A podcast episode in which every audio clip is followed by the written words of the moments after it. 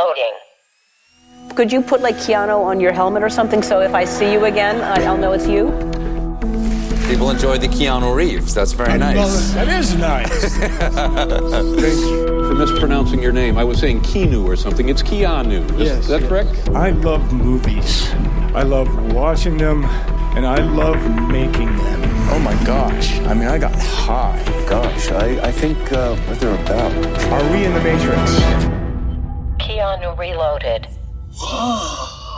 Hallo und herzlich willkommen bei Keanu Reloaded. Nach etlichen Monaten endlich sind wir wieder am Start. Vielleicht mit einem Juwel von Keanu Reeves äh, Filmografie, vielleicht aber auch nicht. Das wird sich im Laufe der Sendung heute herausstellen. Und äh, Julius, ich darf dich zum ersten Mal remote in dieser Sendung begrüßen. Das ist ein bisschen weird. Genau, es ist eine richtige Premiere heute. Es ist, waren auch mal wieder ein paar Stolpersteine am Anfang, aber die wurden behoben. Und somit können wir jetzt wirklich ohne Zwischenfälle, hoffe ich, durchstarten. Ja, Nach so langer Zeit. ja, ja. Ich äh, bin aber wirklich sehr froh, dass wir das endlich wieder machen können, weil ich habe gemerkt, dass mir Keanu Reeves in meinem Leben fehlt.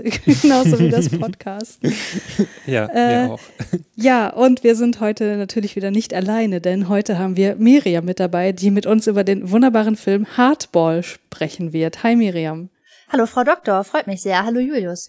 Ja, hallo Miriam. Hallo. Ja, bevor wir in den Film einsteigen, äh, haben wir natürlich so ein paar Standardfragen zu Beginn. Und zwar, ja, wie ist dann so generell deine Beziehung zu Keanu Reeves? Ist das ein Schauspieler, den du gerne magst oder hast du dich jetzt hier durchringen müssen, dich mit dem Övre in Form von Hardball zu beschäftigen? Nee, ich hatte schon Lust drauf. Ich habe schon ein ganz gutes Verhältnis zu Keanu Reeves. Ich würde jetzt nicht sagen, dass ich so ein Hardcore-Fan bin. Ich glaube schon, dass ich ihn das erste Mal gesehen habe, als der erste Matrix-Film rausgekommen ist. Ähm, Da war ich 16 und er hat mich sehr beeindruckt damals, die, der, Film. Und ich glaube, da habe ich auch Keanu Reeves das erste Mal gesehen und ich fand den Film halt super und ich war 16, es war alles mega aufregend und Keanu Reeves ist so mega der coole und hotte Dude gewesen und ähm, ab dem Zeitpunkt hatte ich den so auf dem Schirm und dann habe ich natürlich auch über die Zeit dann auch alle möglichen anderen Filme gesehen, in denen er mitgespielt hat. Und von diesen diversen anderen Filmen, in denen ich ihn gesehen habe, hat mir, glaube ich, ähm, am besten gefallen Viel Lärm um nichts, diese Shakespeare-Verfilmung, die ihr auch schon besprochen habt, wo er den super sexy Bösewicht spielt. ähm, also da, da fand ich, ist er sehr gut zur Geltung gekommen. Ja. Ja, und ich komme ja später vielleicht auch nochmal ausführlicher drauf. Ich halte ihn jetzt nicht für den besten Schauspieler aller Zeiten, aber ich finde es angenehm, ihn zu sehen. Ich finde ihn, ich finde, er hat eine, ja, er ist ein guter Schauspieler, ähm, nicht der Beste und nicht der Schlechteste und so die, was man von seiner Persönlichkeit äh, abseits der Filmkulissen mitkriegt, habe ich so den Eindruck, dass er auch einfach ein ganz korrekter Typ ist. Mhm, das denke ich auch. Du hast mir jetzt natürlich die zweite Frage direkt vorweggenommen, nämlich äh, welche Filme du mit ihm besonders magst. Aber ja, für Ah, okay. Um nichts war, war schon ziemlich ein Highlight, würde ich sagen. Ich ma- den Film liebe ich halt sowieso. Ich finde, das ist Ja. ein wahnsinnig toller Film und der ist auch wirklich gut gealtert. Ich finde, den kann man sich heute noch angucken und der macht, der macht einfach heute noch richtig Spaß. Ja, und ich finde, dass, dass Keanu Reeves da als, als Bösewicht einfach sehr am Scheinen ist. Mhm, auf jeden Fall. Ja, heute ist er ja kein Bösewicht oder vielleicht doch. Das werden wir jetzt im Laufe der Sendung erfahren. es geht um Hardball und Miriam, du hast uns die Inhaltsangabe mitgebracht. Genau, die ist auch relativ schnell zusammengefasst. Also Keanu Reeves spielt im Film Hardball Connor O'Neill, ein junger Mann, der in Chicago lebt. Der hat sich bei Sportwetten ziemlich verzockt und hat jetzt sehr hohe Schulden. Und seine Gläubiger sind hinter ihm her und drohen ihm Gewalt an, damit er also das Geld, was er ihnen schuldet, ihnen zurückzahlt. Und er steht also unter hohem Druck. Und dann bekommt er die Gelegenheit, in so einem Sozialwohnviertel ähm, ein, ein Baseballteam von kleinen schwarzen Jungs zu trainieren. Ähm, in der sechsten Klasse sind die, also die kommen, die wohnen da in diesen Sozialwohnungen. Und äh, wenn er da also regelmäßig ihr Baseballteam trainiert, dann kann er dadurch jede Woche so viel Geld verdienen, dass er in der Lage sein wird, seine Schulden zurückzuzahlen, die er bei den Sportwetten gemacht hat. Und eigentlich will er das gar nicht und ist total abgeneigt und hat da auch keinen Kopf für und fühlt das nicht, aber er steht eben unter hohem Druck, hat hohe Schulden und dann lässt er sich darauf ein und ähm, wie es so kommen muss, äh, wachsen ihm natürlich die Kinder nach und nach ans Herz und er erfährt mehr über die Umstände, wie sie leben und was sie bewegt und was sie für Kinder sind. Und dann verguckt er sich auch noch in ihre Lehrerin und ja, auch ansonsten lässt der Film keine Klischees aus und er hängt sich nach und nach immer mehr rein, um dieses Baseballteam äh, zu Erfolgen zu führen bei den verschiedenen Turnieren, wo sie antreten, obwohl eigentlich alle Rahmenbedingungen gegen sie stehen. Ja, vielen Dank. Du hast schon so ein paar Dinge angesprochen, die wir auf jeden Fall weiter explorieren werden. Äh, ich könnte jetzt schon direkt reinspringen, aber wir haben ja noch einen weiteren Programmpunkt davor, nämlich Julius, du hast die Genau. Filmfakten für uns mitgebracht. Richtig, so ist es. Also wir haben ja, äh, wir besprechen ja heute den Film Hardball. Ähm, das ist ein Film aus dem Jahr 2001 und der kam genauer gesagt am 16.09.2001 in die US-amerikanischen Kinos. Seinen deutschen Start hatte er etwas später gehabt, am 9.05.2002. Und es handelt sich bei dem Film um ein US-amerikanisches Filmdrama, ja mit so Sport-Touch. ähm, Äh, Als Regisseur haben wir hier den Herrn Brian Robbins. Äh, er ist ein US-amerikanischer Regisseur und Filmproduzent, ist auch, also ist in New York geboren. Ähm, und Robbins begann seine Karriere als Schauspieler und hatte seine ersten Rollen in der Serie Cockney and Lawsey. Ähm, die erste Serie, in der sogar zwei Frauen eine Art Buddy-Komödie, ähm, also war so eine Art Buddy-Komödie ange als Bu- Buddy-Komödie angelegt. Und das war das erste Mal, dass überhaupt zwei Frauen so eine Komödie begleitet haben. Die Schauspielerei brachte aber keinen Erfolg für Robbins, deswegen beendete er diese bereits 1993 und danach wurde er dann Filmproduzent und Regisseur. Sein erster Spielfilm war 1999 der Film Varsity Blues und in dem ging es um American Football. Also man merkt schon, also Sport war ihm wohl irgendwie äh, wichtig, denn sogar sein zweiter Film, äh, der hieß dann Ready to Rumble und der spielte im Wrestling-Milieu und sein dritter, das ist dann halt der Hardball. Da geht es natürlich um Baseball. Er ist Produzent auch diverser erfolgreicher Serien gewesen, wie zum Beispiel Smartville oder One Tree Hill. Und er wurde sogar ähm, unter anderem für einen Emmy Award nominiert und hatte sogar den Directors Guild of America Award 1998 gewonnen. Genau, mit seiner Komödie Norbit, ähm, ich glaube, das ist wohl leider so sein bekanntester Film. Das ist nämlich der Film, in dem Eddie Murphy ja wie so oft mehrere Rollen spielt. Äh, für diesen Film wurde Robbins sogar für den Negativpreis die Goldene Himbeere nominiert. Robbins ist äh, ja verheiratet und hat zwei Kinder. Und äh, dann komme ich auch schon zu den Herrn, der das Drehbuch geschrieben hat. Das ist äh, John Gettins. Und er ist ein US-amerikanischer Drehbuchautor, Regisseur, Produzent und Schauspieler, also auch so ein Tausendsasser. Und ähm, er war in den 90ern ein, äh, als Schauspieler erstmal tätig. Äh, seit 2001 dann auch vorwiegend als Drehbuchautor und er hatte Drehbücher zu Filmen wie zum Beispiel Coach Carter, ähm, Need for Speed oder auch Flight geschrieben. Flight ist wohl so sein bekanntester Film gewesen, wofür ähm, das Drehbuch beigesteuert hat und für Flight wurde er sogar für das beste Originaldrehbuch 2013 dann für den ähm, Oscar nominiert. Mhm. Das ist der mit Denzel Washington, das hast du bestimmt gerade gesagt, ne? Das ist der mit Denzel Washington. Okay, alles klar, ja gut. Mhm. Gut, äh, komme ich noch zu der Musik. Also für die Musik war Mark Isham zuständig. Er ist ein US-amerikanischer Filmmusikkomponist und Trompeter. Er war für etliche äh, MusikerInnen und auch Bands äh, ja, als Tourtrompeter zuständig oder hat, hat äh, mitgewirkt, wie zum Beispiel für Johnny Mitchell, Van Morrison, Bruce Springsteen oder auch den Rolling Stones. Und für den Film Wenn die Wölfe, Wölfe heulen steuerte er erstmals auch Musik für eine Filmproduktion bei. Ähm, weitere Musik produzierte er für Filme wie zum Beispiel Das Netz, Waterworld, Plate oder auch zuletzt für den äh, Film Massive Talent. Er ist äh, Grammy-Preisträger und äh, leider auch Scientology-Mitglied. Naja, Okay. kann man nichts dafür. Ja, er kann schon was dafür, aber kann man jetzt nichts dran ändern. Ja. Genau, und für die Kamera, da haben wir noch den äh, Tom Richmond. Der ist leider schon im Juli 2022 gestorben. Er war ein US-amerikanischer Kameramann. Er hat zum Beispiel Kamera geführt für Filme wie Killing Zoe, Haus der tausend Leichen oder auch zuletzt für den Film Nick and Nora, Soundtrack einer Nacht. Den habe ich auch tatsächlich mal geschaut. Das ist ein Film mit Michael Sarah und Kat Dennings in den Hauptrollen. Der ist ganz süß. Also dann würde ich sagen, kann man schon sagen, das sind jetzt Leute, die schon was von ihrem Job verstehen. Also manches Ja. kann man sicherlich kritisieren, wie Norbit zum Beispiel, aber äh, das sind jetzt keine totalen äh, Noobs oder so. Oder es handelt sich jetzt auch nicht um, um TV-Film oder so, ne? Genau, wir hatten ja schon manchmal welche gehabt, die haben dann vielleicht so bei ein, zwei Filmen mal mitgewirkt. Ja. Also die, die ich jetzt hier gefunden habe, also die jetzt da mitgewirkt haben in diesen Hauptpositionen, die hatten schon so eine lange Vita, was auch mit Film zu tun hatte. Also das waren jetzt keine Eintagsfliegen, ja. Mhm. Aber ich habe eben so ein bisschen aufgehorcht, als du ähm, gesagt hast, dass der, der Drehbuchautor unter anderem auch Coach Carter gemacht hat, wenn ich das richtig Mhm. mitgeschnitten habe. Ähm, Genau. Weil die Story so, ich habe den nicht geschaut, aber nach allem, was ich über den Film weiß, ist das so, der ist nicht Beat für Beat, aber es ist so eine ganz ähnliche Formula wie bei dem Film Hardball, den wir heute besprechen. Und ähm, Mhm. auch du, du hattest ja auch gesagt, dass der Regisseur schon zwei andere Sportfilme gemacht hatte vor Mhm. diesem. Also man merkt, dass vielleicht ein paar von den Leuten, die daran beteiligt ähm, gewesen sind an Hardball, dass sie so in diesem Genre halt häufiger unterwegs sind oder dass sie vielleicht immer wieder so ähnliche Filme produzieren. Ist jetzt so mein Eindruck nach dem, was du gesagt Genau, bei Coach Carter geht's ja sogar um Basketball und der äh, ist dann sogar, also etwas später rauskommt, 2005. Ist ja manchmal so, ne, dass sie dann sich in so ein Genre, sich da austoben und das scheint Mhm. wohl bei dem Drehbuchautor auch so gewesen zu sein.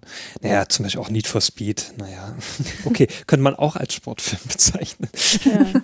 Aber was ich, ich glaube, worauf, Miriam, worauf du hinaus willst, und das gehört eigentlich schon so ein bisschen in die Kritik, ist, dass es schon ziemlich formelhaft hier alles ist. Ne? Ja, ja, da können wir aber gleich Mhm. äh, im Detail noch Ja. mal drüber sprechen. Nur, es ist da, an der Stelle habe ich eben aufgemerkt, weil ich nicht wusste, dass der Drehbuchautor auch Coach Carter gemacht hat. Und da dachte ich so, ah, okay, das ist ja so ungefähr die gleiche Form, die gleiche Ja. Backformel, so, ja. Mhm. Kommen wir aber noch zu den äh, DarstellerInnen. Also als Hauptdarsteller haben wir natürlich eindeutig Keanu Reeves, der spielt den Connor O'Neill. Darf ich da Ähm, ganz kurz zu sagen, ich finde, Connor O'Neill hört sich schon so sportmäßig an, Ja, ja. dieser Name allein. Ist auch so ein, ja, so allerweltsname auch, ne? Ich habe mich die ganze Zeit gefragt in dem Film, also ob mit dem Namen und auch äh, sozusagen, wo der sich da die ganze Zeit so bewegt äh, in der Szene, der der Connor O'Neill, ob es ein bisschen angedeutet werden soll, dass er in so einer amerikanisch-irischen Community unterwegs ist, weil er da ja immer in diesem Pub Ja. ist und auch so dieses die Familien, die sich untereinander kennen und wie die alle heißen und so und bin da jetzt nicht so tief drin und kann das nicht so genug gut beurteilen, aber ich habe mich halt gefragt, ob dadurch auch angedeutet werden sollte, dass dieses Connor O'Neill, dass das so auch so dieses irische Erbe oder so vielleicht sein soll. Mhm, Aber es wird ja zu keiner Zeit angesprochen, ne? Nee, das wird ich nicht angesprochen, also nicht nicht offensichtlich. Nur ich hatte so ein bisschen diese Vibes aufgenommen, so dass diese Mhm. die Kulissen durch die durch die sie laufen und irgendwie eben dieser Pub und dann so, dass die alle so mit einem halben Bein in dieser Mafia-Szene drinstehen und so. Ähm, genau, aber au- eindeutig ausgesprochen wird das nicht. Mhm. Ich glaube, die Assoziation, die, also die habe ich auch auf jeden Fall gespürt und ich frage mich dann, vielleicht Julius, hast du dazu ja Informationen, ob Keanu Reeves hier sozusagen im Nachhinein gecastet wurde, weil äh, er erfüllt ja jetzt nicht gerade das Bild des typischen irischen äh, äh, Menschen mit irischen Wurzeln so in solchen Filmen. Ja, zumindest habe ich da jetzt nicht wirklich Informationen gefunden. Also zu Keanu Reeves eher gut wie gar nichts eigentlich. Okay. Ja, Bezug nimmt auf diesen Film. Genau, aber komme ich erstmal noch zu den ähm, DarstellerInnen. Ja, wir haben ja Keanu Reeves, wie schon gesagt. Der hat ja eindeutig die Hauptrolle. Diane Lane wusste ich jetzt nicht, ist sie jetzt wirklich eine Hauptdarstellerin oder eine Nebendarstellerin? Also als äh, Elizabeth Wilkes ähm, oder Wilkes, wie wird sie da ausgesprochen? Ich weiß gar Boah, nicht. ich mehr. weiß es nicht. Miss Ähm, Wilkes, glaube ich. Boah, ich weiß ja. nicht mehr. Ja, auf jeden Fall ist sie auch sehr präsent in dem Film. Sie ist ja auch ein bisschen Love Interest von, von Keanu Reeves Figur. Ähm, ja, Diane Lane, ich habe jetzt auch mal geschaut, woher ich sie so kenne. Ich muss zugeben, ich habe gar nicht so viele Filme mit ihr geschaut. Zum Beispiel kam sie in den Ford, äh, Francis Ford Coppola Film vor, Die Outsider oder Rumblefish. Und genau die habe ich nicht geschaut. Hm. Und sie war dann später, also so einen besonders großen Durchbruch hatte sie dann in diesem Beziehungsdrama Untreu mit Richard Gere. Da hat sie dann sogar eine Oscar-Nominierung und Golden Globe-Nominierung gehabt. Aber den kenne ich halt auch gar nicht. Die einzigen Filme, von, von der ich sie kenne, war halt Man of Steel und diese Superman vs. Batman äh, oder Batman vs. Superman, wo sie die, da hat sie die Mutter vom, ähm, vom Superman gespielt. Ja, ich gucke mir gerade ihre Filmografie an und mir geht das tatsächlich relativ ähnlich. Also, das sind halt schon irgendwie bekannte Filme auch, aber ich glaube, ich Mhm. habe nichts davon gesehen. Äh, Ja. Ich habe hier, ich sehe gerade noch House of Cards in der Fernsehserie, aber Ah ja, das kann genau, ich jetzt irgendwie ich auch gerade nicht zuordnen, wen sie da gespielt Ja, da hat. konnte ich auch nicht ihre Rolle zuordnen. Ähm, Miriam, kennst du sie? Äh, hast du sie schon öfter gesehen? Genau, ich habe gerade nicht genau auf dem Schirm, in welchen Filmen ich sie gesehen habe, aber ich habe das Gefühl, dass die Filme, in, aus denen sie mir bekannt vorkommt oder wo ich weiß, dass sie drin war, dass sie da immer eher so mütterliche Rollen gespielt hat. Und deswegen habe ich Mhm. so eine leichte Irritation verspürt, dass sie jetzt in dem Film so eine relativ junge Frau den Love Interest spielt, aber der Film ist halt auch einfach 22 Jahre alt. so. ja. Aber ähm, ich assoziiere sie halt relativ stark mit so Mutterrollen und mhm. äh, weil mhm. so, ah, okay, sie ist jetzt hier so die junge, flirty Lehrerin. Ähm, das hat so ein ganz bisschen so ein Disconnect bei mir ähm, immer gegeben. Aber ich könnte jetzt auch nicht aus dem Kopf sagen, in welchen Filmen ich sie gesehen habe. Ja, mir ist wirklich erst aufgefallen, als ich da Man of Steel und so gelesen habe. Da dachte ich mir auch so, ja, okay, stimmt, da kenne ich sie noch her, aber ist mir jetzt keine so präsente Schauspielerin. Sie war übrigens äh, mit Christopher Lambert äh, verheiratet und sogar mit Josh Brolin. Also. Äh, wer ist Christopher Lambert nochmal? Äh, der hier den ähm, Highlander gespielt hat. Ach so, ja, das sagt mir jetzt auch nichts. Insofern muss ich da wohl mal googeln. Aber Josh Brolin ist der ist Josh Begriff, Brolin kenne ich natürlich, ja, den finde ich, äh, den mag ich gern. Ja. Genau, wir haben dann noch ein paar Nebenrollen, also zum, äh, zum Beispiel John Hawkes spielt da noch eine größere Rolle, nämlich sein, kann man sagen, bester Freund. Er ist ja eigentlich auch nicht so ein richtiger Freund.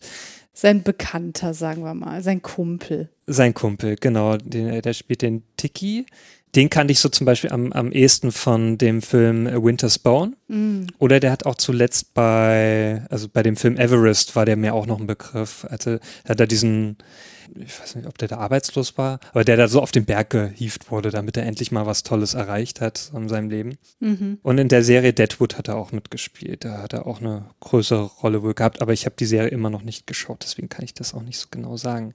Ja, John Hawkes, der sieht halt, der sah schon immer so aus, so ein bisschen. so ein, ich weiß nicht, so abgehalftert sieht er halt aus. Okay. Ich will jetzt nicht so beleidigend sein, aber der sieht halt schon so aus wie einer, der irgendwie so rumlungert. Na, ich sag ne? mal so, dem habe ich so diese Rolle und dieses Milieu abgekauft, aber genau. Keanu Reeves halt nicht so richtig. Genau, ja, aber da kommen wir ja eh noch mal gleich drauf, ja, wie wir da die Rollen einordnen. Aber ich fand, John Hawkes hat da schon ganz gut gepasst. Ja, fand ich ähm, auch.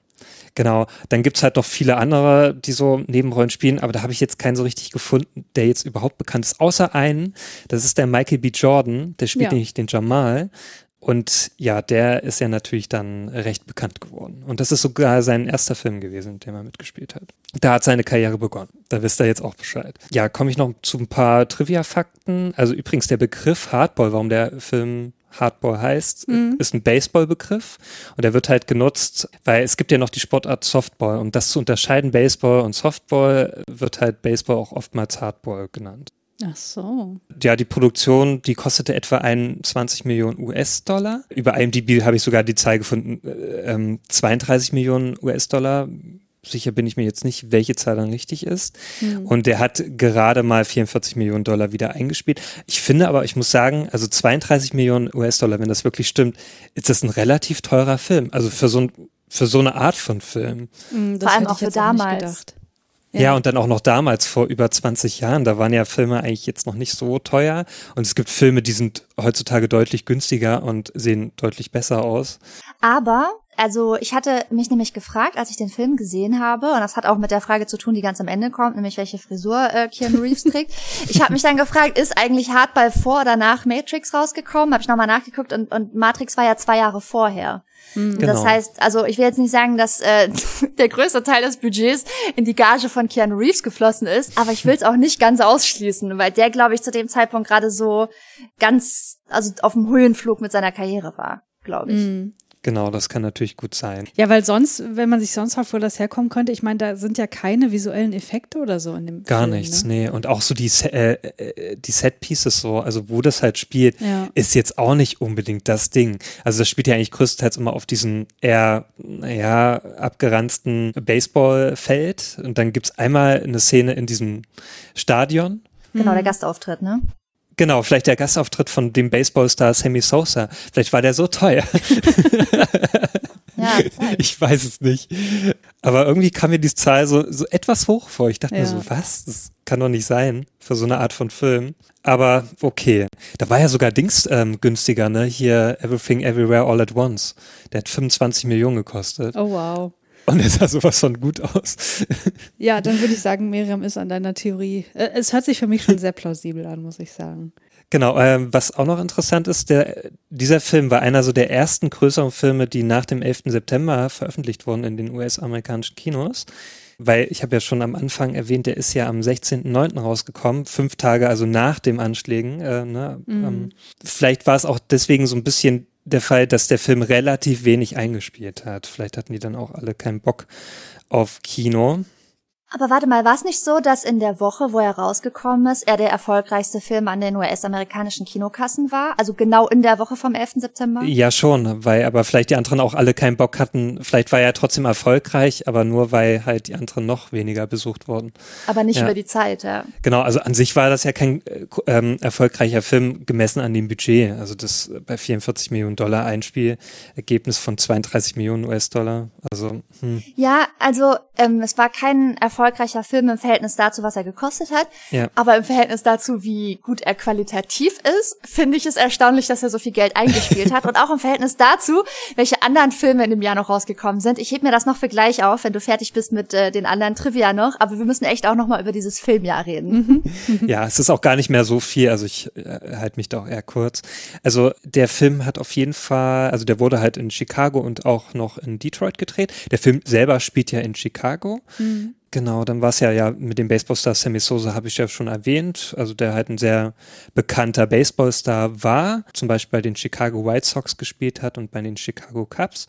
Ja, die Kritiken, hm, wie soll man sagen, die fielen halt größtenteils eher durchschnittlich oder auch sogar negativ aus. Also bei IMDb habe ich mal geschaut, der Film hat halt eine Durchschnittswertung von 6,4 von 10. Das ist noch relativ gut, aber man muss ja bedenken, das sind halt die, die Zuschauerwertungen.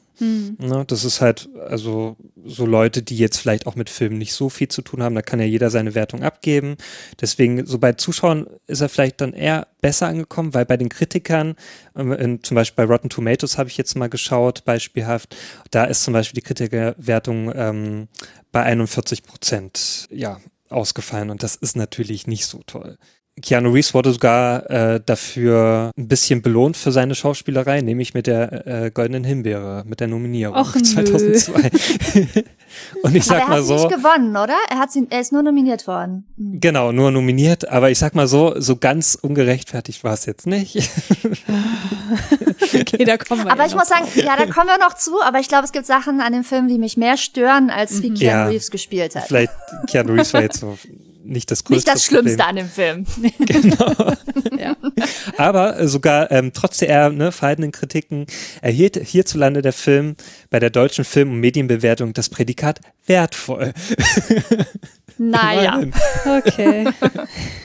Aber das kann ich eh immer nicht verstehen. Also ich habe schon bei manchen Filmen so dieses besonders wertvoll oder wertvoll ne, äh, gelesen und ich dachte mir so, okay, woran machen die das jetzt fest? Vielleicht weil es moralisch ein ganz okayer Film ist, wer weiß, ich keine Ahnung. Naja, da lässt sich, glaube ich, drüber streiten, aber so eine Botschaft wie Kinder geht schön in die Schule, das kann Mhm. man da vielleicht schon so ein bisschen reininterpretieren, wenn man sehr großzügig ist. Genau, aber ja, das war es jetzt erstmal so von meiner Seite. Miriam, du hattest ja auch noch ein paar Sachen. Genau, also genau die eine Sache, die über die ich wirklich viel jetzt auch vorher nochmal nachgedacht habe. Ähm, der Film ist ja 2001 rausgekommen, also genau, wie du schon gesagt hast, in dem Jahr, wo auch die die Anschläge auf das World Trade Center waren.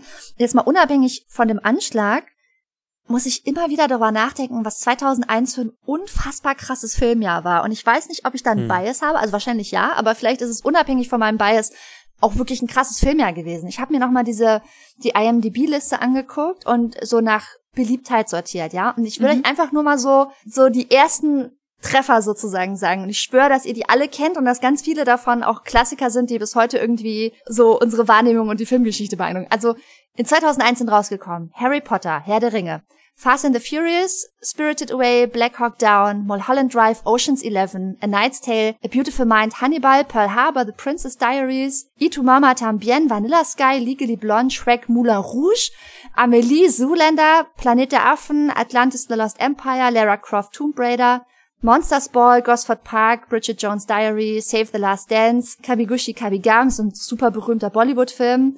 Oh, eine ganz tolle Shakespeare-Verfilmung, Monsoon Wedding, noch ein toller Bollywood-Film, Enigma, das Experiment, The Grey Zone, nirgendwo in Afrika und noch ganz viele andere. Jetzt sind nicht alle von diesen Filmen, die so auf den ersten Treffern sind, so die, also sozusagen qualitativ wertvoll. Und ich glaube, mein Bias kommt so ein bisschen daher, dass ich 2001 16 war und ich glaube, ich bin überhaupt nie in meinem Leben so viel ins Kino gegangen wie in dem Jahr. Ich habe fast alle von diesen Filmen gesehen und ich glaube auch wirklich fast alle davon im Kino und viele von denen auch mehrfach. Ähm, ich glaube, deswegen hat mich dieses Film ja auch so beeindruckt, weil ich irgendwie, ähm, ja, weil ich diese Filme alle irgendwie sehr direkt rezipiert habe und nicht irgendwann später ein paar Jahre mal auf DVD oder so. Deswegen Hm, ja. habe ich so das Gefühl, dass es ja so krass war. Aber da sind schon auch wirklich Filme dabei, die mich bis heute nachhaltig sehr beschäftigen und beeindruckt haben. Also ich meine, Herr der Ringe oder Amelie und Moulin Rouge so, das sind schon und auch auch ein paar von den etwas unbekannteren hier, The Grey Zone und Monsoon Wedding, diese Bollywood-Filme, Gosford Park, das bessere Knives Out, wie ich finde. Aber so, äh, keine Ahnung, also da sind so, da sind wirklich so Filme dabei, die nicht nur so hingerotzte Eintagsfliegenfilme waren, sondern über die ich bis heute einfach noch viel nachdenke. Ja. Vor allem, wenn man sich so auf der Zunge zergehen lässt, wie viele Blockbuster du auch aufgezählt hast, ne? Und Hm. ich ich will jetzt nicht so mega kulturpessimistisch rüberkommen, ne? Aber diese ganze Marvel-Scheiße und so, die ist halt Ja. so dominant und ich frage Ja. mich, also das ist halt, das steht halt irgendwie in keinem Verhältnis, ne? Du hast ja irgendwie gerade, keine Ahnung, 20 Blockbuster, die auch wirklich äh, noch bis heute Bestand haben, aufgezählt. Jetzt kein Fast and Furious äh, Quatsch, so, ne? Und wo ist das hin so? Fließt das ganze Geld wirklich nur in Franchises? Genau, auch nicht so Blockbuster, die jetzt so in diesem Franchise, äh, in dieser Franchise-Sache sind. Also Harry früher Potter gab's der ja Ringe wirklich, schon jetzt, aber ja, ne? genau, das wurde ja als Franchise angelegt. Aber da waren jetzt auch Blockbuster dabei, die ja, auch Blockbuster, die wirklich originell sind. Also zum Ja. Beispiel in Knight's Genau. Tale, ne, mit Heath Ledger. Mhm. Also das ist einfach ein Blockbuster gewesen und das ist einfach ein super origineller Film gewesen. Oder auch Ocean's Eleven. Der macht bis heute Spaß. Und das ist ja nur ein Film, das ist ja jetzt nicht eine ganze Reihe, die dann angelegt wurde. Ähm, oder zum Beispiel, äh, ich äh, verweise dann mal gerne auf American Beauty, also der ja auch extrem erfolgreich war. Und sowas wird ja heutzutage kaum noch so erfolgreich. Ne? So ein einzelner Film, der einfach eine gute Story hat, ein gutes Drehbuch und gute SchauspielerInnen und so. Und der dann einfach erfolgreich ist an den Kinokassen. Ne? Und wo dann keine äh, große IP dahinter steckt. Ne? Ähm, das gibt's halt heutzutage leider nicht mehr so oft. Und was ich auch interessant finde und auch auf dieser Liste, die jetzt wirklich nur die bei IMDb am beliebtesten gewerteten Filme aus dem Jahr sind, ne?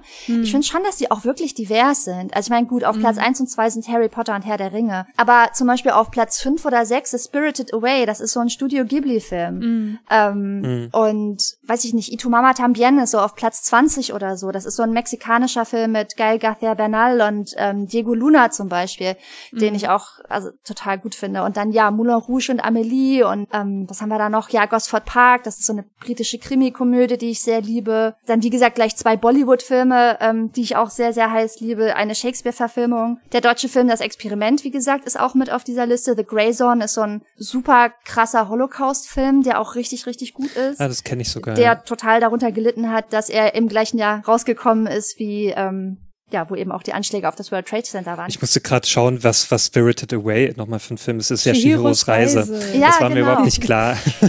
ja, Also für Ja, alle, sorry, die es ich nicht hatte- wissen, das ist Chihiros Reise. genau, Shiros Reise ins, äh, ins, ins Zauberland, genau. Ja, und The Grey Zone, wie gesagt, so ein, so ein Holocaust-Film, der, glaube ich, viel stärker hätte rezipiert werden können, wenn er nicht so parallel mit den Anschlägen auf das World Trade Center rausgekommen wäre. Der hat, glaube ich, einen ganz starken Knick gehabt. Ähm, deswegen, wie auch viele andere Filme, die in diesem Jahr rausgekommen sind, ich glaube vor allem gerade so Action- und Krach- und Boom-Filme, ähm, die dann irgendwie so hektisch in der Postproduktion oder in den Drehbüchern vor oder nach den Anschlägen noch ähm, die Twin Towers entweder rausretuschiert haben oder das Drehbuch geändert haben oder gesagt haben, okay, der Film spielt jetzt doch nicht in New York oder so. Ähm, also das, dieses Ereignis hat das Filmjahr, glaube ich, auch stark beeinflusst. Also welche Filme wann wie erfolgreich waren oder nicht erfolgreich waren, welche untergegangen sind, welche hochgespült wurden. Und trotzdem ist es so ein krasses Filmjahr mit so diversen unterschiedlichen Filmen. Und ich sag mal so, auf dieser Liste der 50 am besten bewerteten Filme von 2001 ist Hardboy, glaube ich, nicht. Ich glaube, der kommt erst, kommt erst irgendwann nach Platz 50 oder so. Ja, Miriam, magst du da gleich mal einsteigen in unsere Filmbesprechung und vielleicht mal darlegen, so eine, einen Blumenstrauß an Gründen, den du wahrscheinlich hast, äh, warum das denn so der Fall ist, dass der nicht in den Top 50 auftaucht? Also mit anderen Worten, wie hat dir der Film gefallen?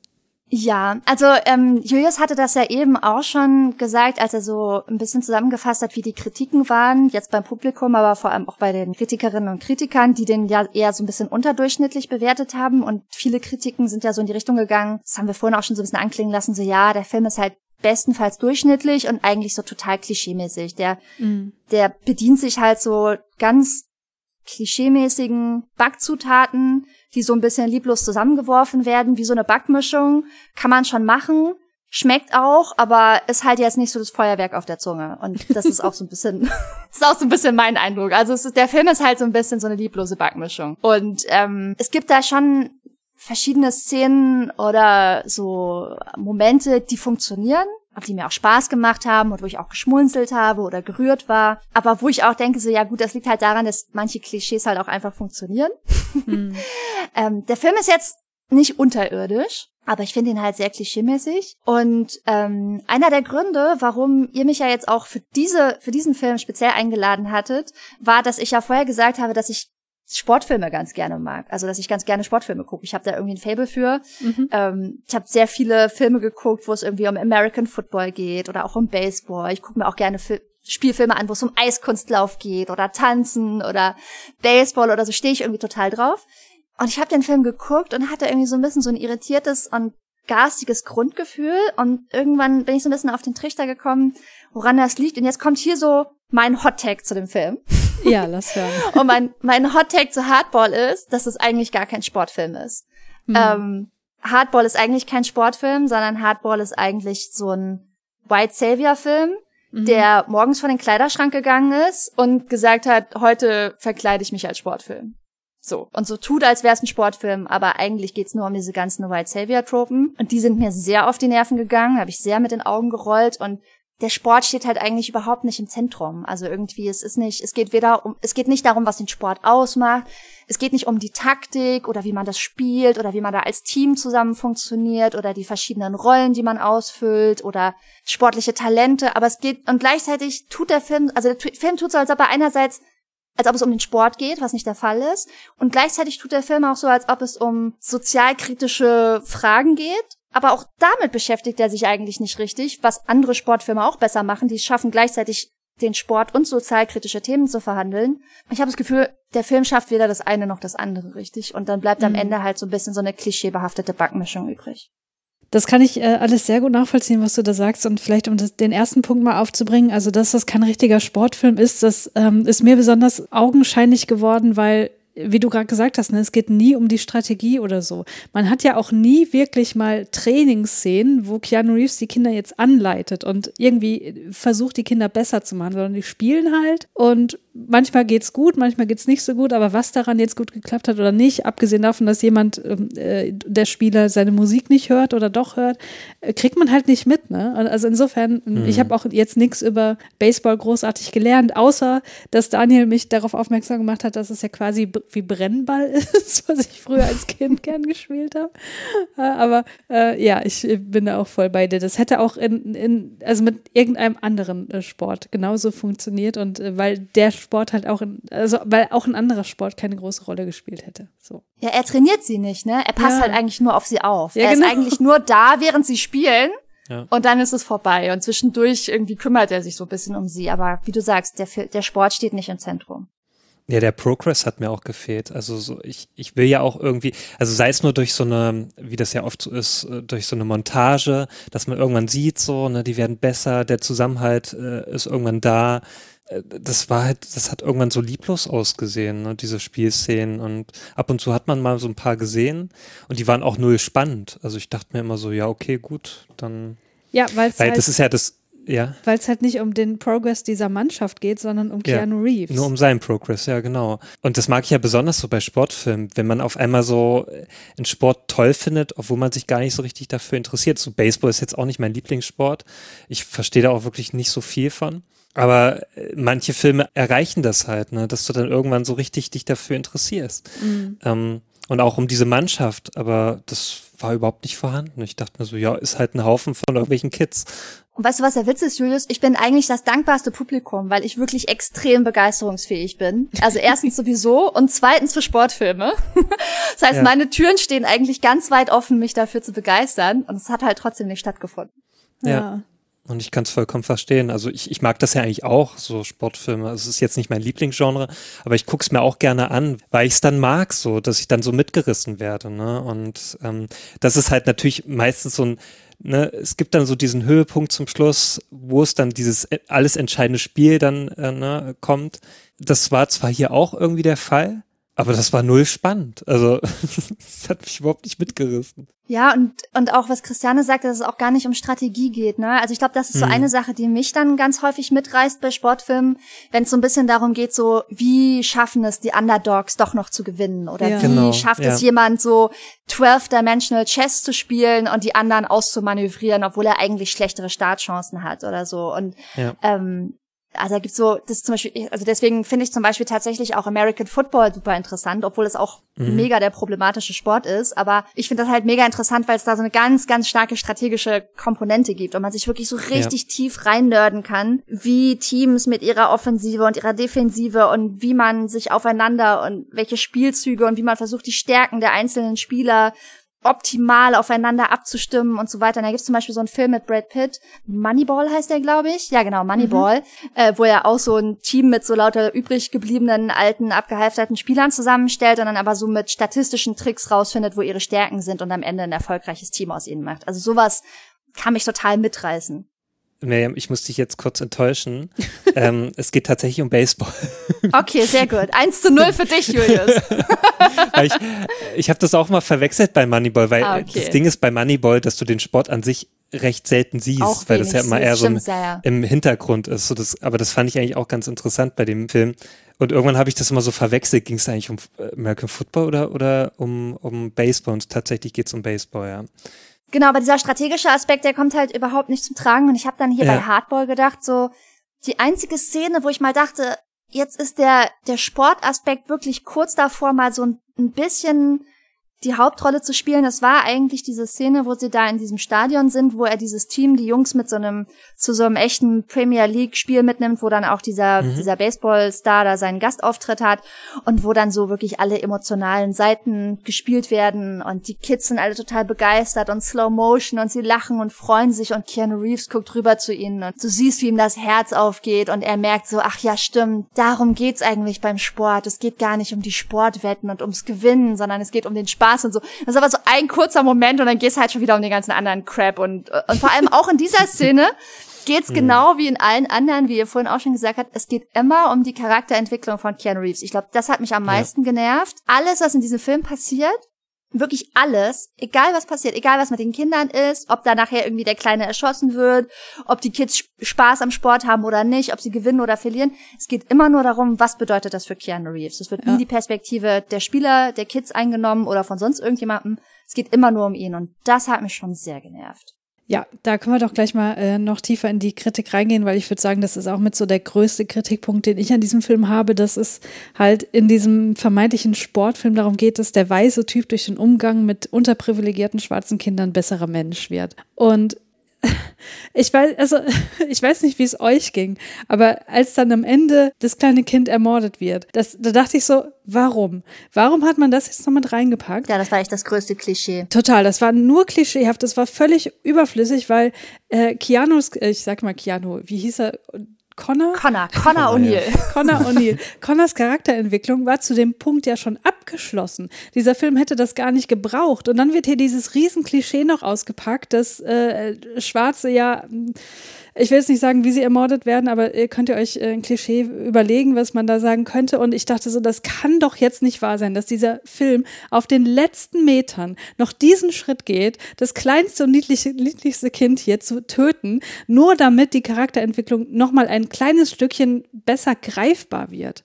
Also, oh Mann. Und ich fand auch schäbig, ich fand auch wirklich schäbig, wie sie es ausgespielt haben. Also wirklich richtig doll fremdgeschämt habe ich mich für diese Szene, wo dann die Beerdigung oder die, die, die Trauerfeier in der Kirche stattfindet. Und du siehst halt, diese ganze Gemeinde das sind alles Schwarze, ja. Und die einzigen zwei Weißen sind Connor O'Neill und die weiße Lehrerin.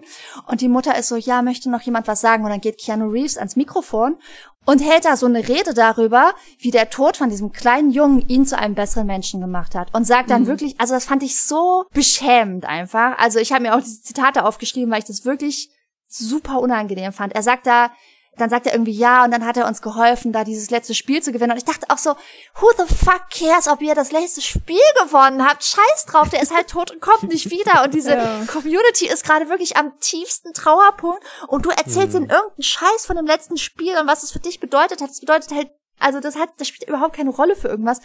Und dann sagt er zu dieser trauernden Gemeinde, I was lifted in that moment to a better place. He made me a better person. Und da dachte ich einfach nur so, oh nee, Ja. Oh, bitte nicht. Ja, das ging echt gar nicht. Das hat das Ganze nochmal so richtig schön abgerundet und äh, so den Sargnagel draufgepackt, so im wahrsten Sinne des Wortes. Und ähm, ich habe eine Kritik, ich habe so ein paar Kritiken gelesen und äh, auf IMDb gibt's super viele positive Kritiken, die so neun oder zehn von zehn Punkten geben. Äh, und eine äh, habe ich gefunden, die so ein bisschen kritischer war und der bringt das auch so schön auf den Punkt, das würde ich gerne nochmal kurz vorlesen. Leider kehrt der Film am Ende zu seinen schändlichen Methoden zurück. Die letzten zehn Minuten des Films sind so typisch, so offensichtlich, dass man kotzen möchte.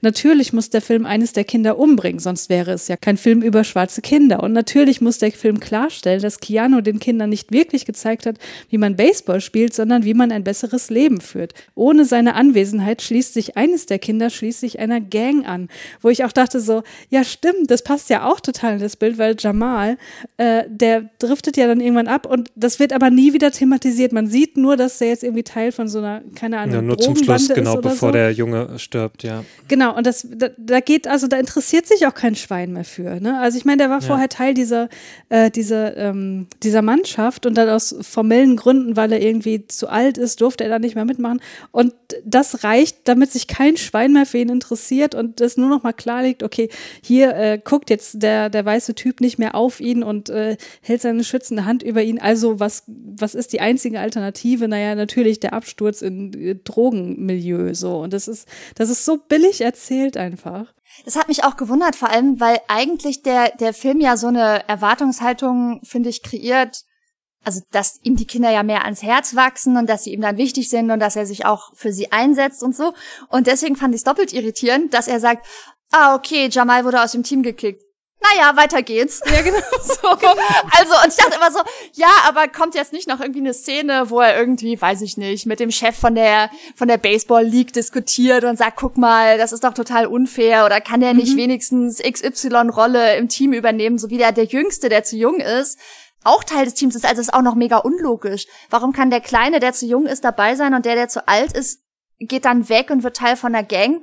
Und es interessiert Keanu Reeves nicht, ja, weil ihn das halt eigentlich am Ende des Tages nicht, alles nicht interessiert. Ja. Und du hast vorhin gesagt, dass, ähm, Christiane, dass du so, dass, dass dich so stört, dass die, dass die schwarzen Kids ihm helfen, ein besserer Mensch zu werden. Hm. Und das finde ich auch beschämend und ich finde es noch schlimmer, dass der Film ja sagt, sie machen ihn zu einem besseren Menschen und er macht sie aber auch zu einem besseren Menschen. Und das, also ich finde das in beide Richtungen fühlt sich das irgendwie so ganz falsch an. Ja. Und gezwungen. Falsch und gezwungen. Ja, mh, während ich den Film geschaut habe, dachte ich so zwischendurch, es ist teilweise gar nicht so furchtbar, wie ich mir das erwartet habe. Ich habe so, bevor der Film anfing, zwischen, also ich habe geguckt, ob die Datei funktioniert, ja.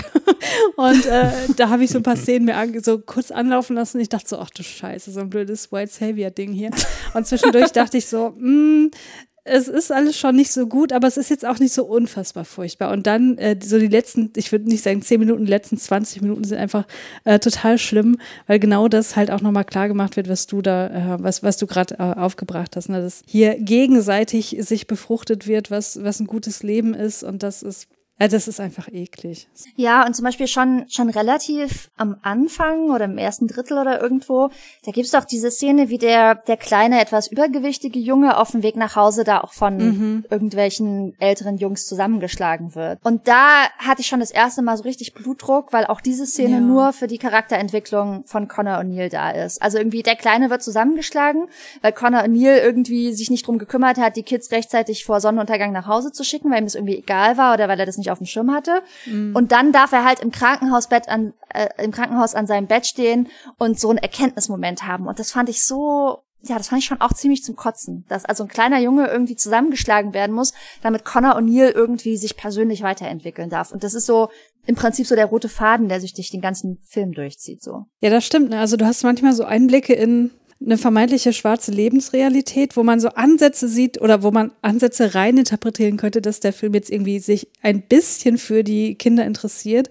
Aber letztlich ist das immer nur Unterfütterung der Charakterentwicklung. Also da gab es so ein paar Szenen, wo ich dachte, okay, das steckt jetzt ein bisschen, da haben sich ein paar Leute ein paar Gedanken gemacht, so wo zum Beispiel die beiden Kinder durch den Tunnel laufen und dann anhand der, des Klangs der Schüsse erkennen, was für eine Waffe das ist. Wo ich mm. denke, ja, okay, das ist jetzt irgendwie ein ganz elegantes Mittel, um halt viel mehr zu erzählen, weil man fragt sich natürlich, ja, wie können die das kennen und bla bla, ne? Oder die Szene, wo, ähm, da ist doch Keanu Reeves auch in dem einen Haus mit, mit einem genau. der Jungs mit dabei und fragt dann, warum sitzen die alle auf dem Boden? Naja, um halt nicht von Schüssen getroffen zu werden. Wo ich dachte, damit kann ich was anfangen, so. Da wird mit einfachen Mitteln mehr über diese Welt erzählt. Ob das jetzt korrekt ist und angemessen, sei mal dahingestellt, aber da habe ich zumindest gemerkt, dass da ein paar Gedanken reingeflossen sind. Aber letztlich auch das führt ja nur dazu, damit er irgendwie ins Denken kommt und merkt, ah, okay, dann äh, muss ich mal vielleicht mit den Kindern Pizza essen gehen, damit sie hier wenigstens nach äh, Trainingsschluss in einer sicheren Umgebung sind oder was auch immer. Ja, und Weißt du, was mich daran wirklich beschäftigt hat und warum ich da auch sehr hin und her gerissen bin? Ich fand auch, dass das interessante so Szenen waren, wo so ein bisschen was angerissen wurde, aber das wurde ja dann nie auch nur ansatzweise zu Ende gedacht oder mhm. irgendwie die wirklich relevanten Fragen gestellt, weil es immer nur um die weiße Hauptfigur ging. Also diese Perspektiven der Betroffenen Kids, die spielen ja keine Rolle. Ja. Ich habe dann ausgehend von diesen Szenen, die du gerade beschrieben hast, die mich auch mit am meisten eigentlich interessiert oder fasziniert haben, ich habe dann noch mehr darüber nachgelesen. Also so ausgehend von dem Wikipedia-Artikel zu dem Film habe ich so gelesen, aha, okay, ähm, das spielt in diesen historischen Sozialbauvierteln in Chicago, die es tatsächlich gab, die zum Teil schon so in den 1930er, 40er Jahren entstanden sind und die so super berühmt berüchtigt waren und dann habe ich über die so die ganzen Artikel gelesen, wie das so ist, wenn man in so ein Wikipedia Rabbit Hole fällt und sich dann so von einem Artikel zum nächsten hangeln. Ich so, ah, okay, krass. Und äh, Cabrini Green war so, ich glaube, da spielt tatsächlich auch der Film Hardball. Da hat so, so ein, so ein Viertel mit so mehreren ganz großen Hochhäusern, die aber so mitten in Chicago sind und eigentlich von ziemlich vielen reichen Wohnvierteln umgeben sind. Aber hm. da war halt so ein total krasser sozialer Brennpunkt. Und ich habe dann auch in diesen Artikel noch mehr darüber gelesen, so wie das alles kam, wie die gebaut wurden, ähm, wie sich über die Zeit historisch das entwickelt hat, dass da halt so vorher so eine sozial gemischte Bevölkerung in dem Viertel war, wie halt alle anderen weggezogen sind und quasi nur noch die schwarze Bevölkerung übrig geblieben ist, nachdem da diese Sozialbauten hochgezogen wurden, dass als es dann nicht mehr so durchmischt war, im Prinzip die, der Staat so alles an Infrastruktur weggespart hat, die Straßen wurden nicht mehr repariert, abgebrannte Häuser sind stehen geblieben, gab irgendwie keinen Strom mehr, keine Straßenbeleuchtung, okay, Abwasser, Müllentsorgung und so weiter, ist auch egal. Und dass diese, diese Lebensbedingungen in diesen Sozialbauten, dass sie halt wirklich, wirklich menschenunwürdig gewesen sind. Und so mhm. ganz, ganz kleines bisschen wird das ja in dieser Szene angerissen, die du genannt mhm. hast, ne?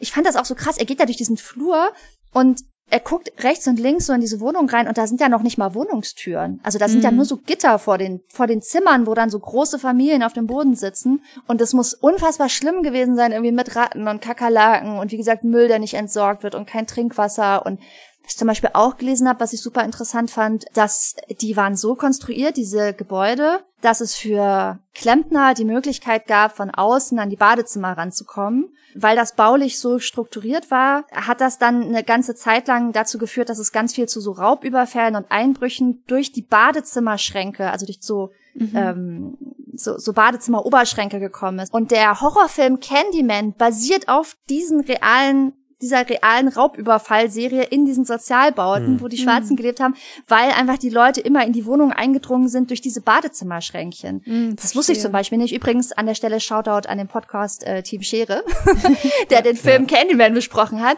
Und ich fand es so interessant, noch mehr über diese, diese Lebens- und Wohnbedingungen zu lesen und wie das alles kam und das halt eigentlich am Ende des Tages irgendwelche weißen Anzugträger dafür verantwortlich sind, dass die Menschen, die dort leben, in diesen unwürdigen Bedingungen leben. Und der Film stellt es aber so dar, als wäre das irgendwie so Gott gegeben.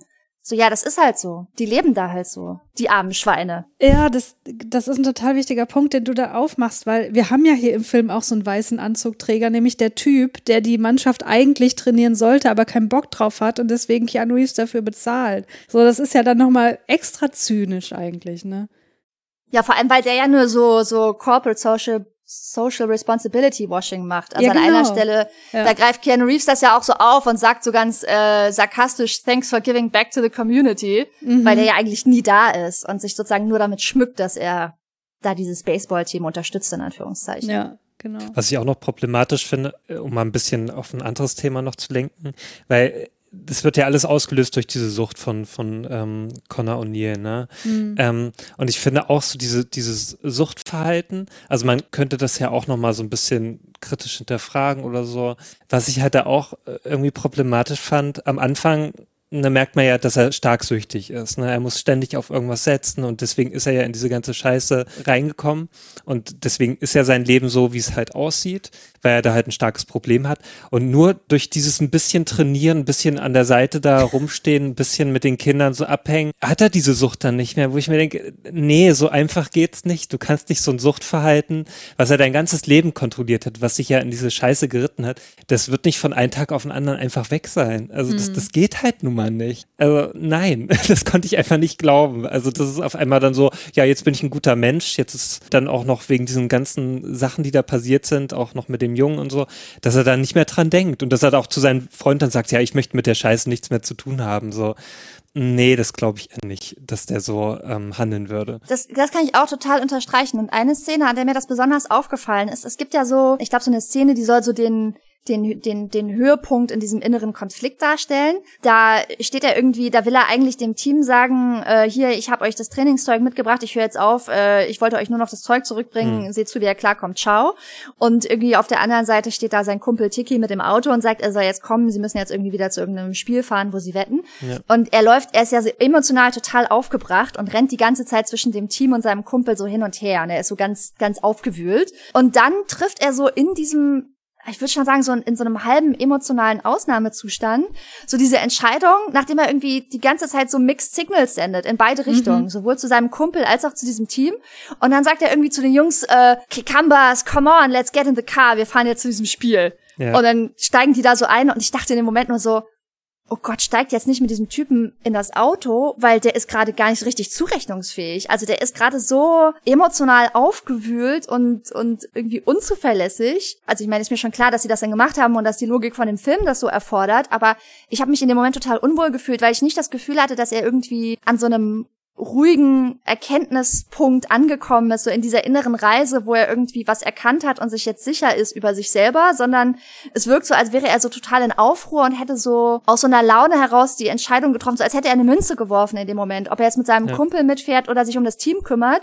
Und die Münze ist halt so gefallen, dass er sich um das Team kümmert, aber irgendwie ist diese, ja, diese innerliche Entwicklung kann man da irgendwie nicht so richtig fühlen, finde ich. Woher hat er überhaupt diese Tickets her? Also hat er die auch schon wieder in der Tasche gehabt, wie alles andere, was der da immer so rausgezaubert hat und irgendwelchen Leuten gegeben hat? Also woher hat er diese ganzen Tickets bei ziemlich guten Plätzen im Stadion? Also das geht nicht so einfach, dass du da einfach so Tickets bekommst für so ein Baseballspiel, was ja anscheinend auch ausverkauft aussah. Nee, das glaube ich nicht.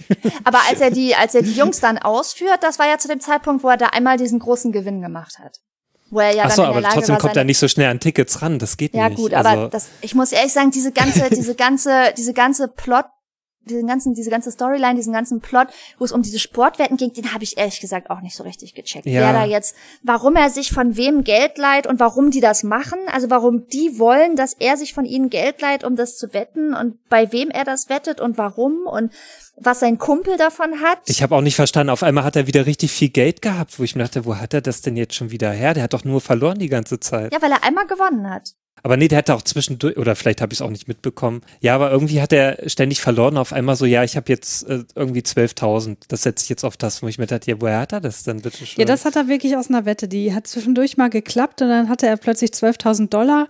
Und ich habe das so verstanden, dass er damit teilweise seine Schulden abbezahlt hat. Mhm. Aber mhm. davor war er wirklich komplett pleite und dann hat er halt diese 500 äh, Dollar als Einkommen sozusagen, die er aber auch sofort abstottern musste bei jemandem. Das heißt, er war quasi die ganze Zeit pleite bis auf diese 12.000 Dollar, die dann auf einmal da waren, wo ich mich auch gefragt habe, wovon lebt der Typ eigentlich? Ja. Also ich meine, der mhm. muss ja auch irgendwie Miete zahlen und, und sich was zu essen kaufen. Wie macht er das bitte? Also das ist alles. Wobei, da fand ich eigentlich, da fand ich eigentlich, das war eigentlich eine Szene, die ich ganz süß fand, weil als er dann das eine Mal gewonnen hat, nachdem das ja auch so, diese ganze Wett, Sportwettengeschichte ist ja auch sowas, also mir hat das die ganze Zeit super viel Stress verursacht. ja. ich bin da die ganze Zeit nur so, oh, ich guck, kann mir das auch nicht so gut angucken, ehrlich gesagt. Irgendwie, ja. das ist so, pff, er hatte die ganze Zeit irgendwie hohes Adrenalinlevel. Und dann hat er ja das eine Mal gewonnen und dann gibt's so eine Szene, wie er in seinem Apartment sitzt und so ein Stück Pizza isst. Und ich ja. war so, good for you. Jetzt einmal durchatmen und einmal in Ruhe Pizza essen. Wer weiß, wie lange du nichts ordentliches mehr gegessen hast, mein Junge. Aber du hast also da sind dann auch meine Spiegelneuronen wieder ein bisschen runtergekommen. Ah, sehr gut. Du hast aber gerade noch einen interessanten Punkt gesagt, und zwar, wie uns der Charakter hier eigentlich präsentiert wird. Also ich habe das Gefühl, dass er emotional total instabil war, weil diese Wutanfälle, die er teilweise bekommen hat, die kamen so völlig aus dem Nichts und ich konnte das so schlecht nachvollziehen, warum er jetzt da in gewissen Situationen so komplett austickt. Das fing ja schon am Anfang an, dieser, dieser One-Liner, wo er da verprügelt wird und sagt, no one can kick my ass better than I can und dann stürzt er sich selbst gegen die Fensterscheibe, wo ich dachte, warum? Ja, warum tust du das jetzt dämlich. gerade? Was soll das denn? Und, und auch später diese Wutanfälle, das äh, konnte ich gar nicht nachvollziehen und das hat Ja. für mich so eine relativ große Distanz zu dem Charakter aufkommen lassen und ich fand das irgendwie, ich fand den so seltsam geschrieben.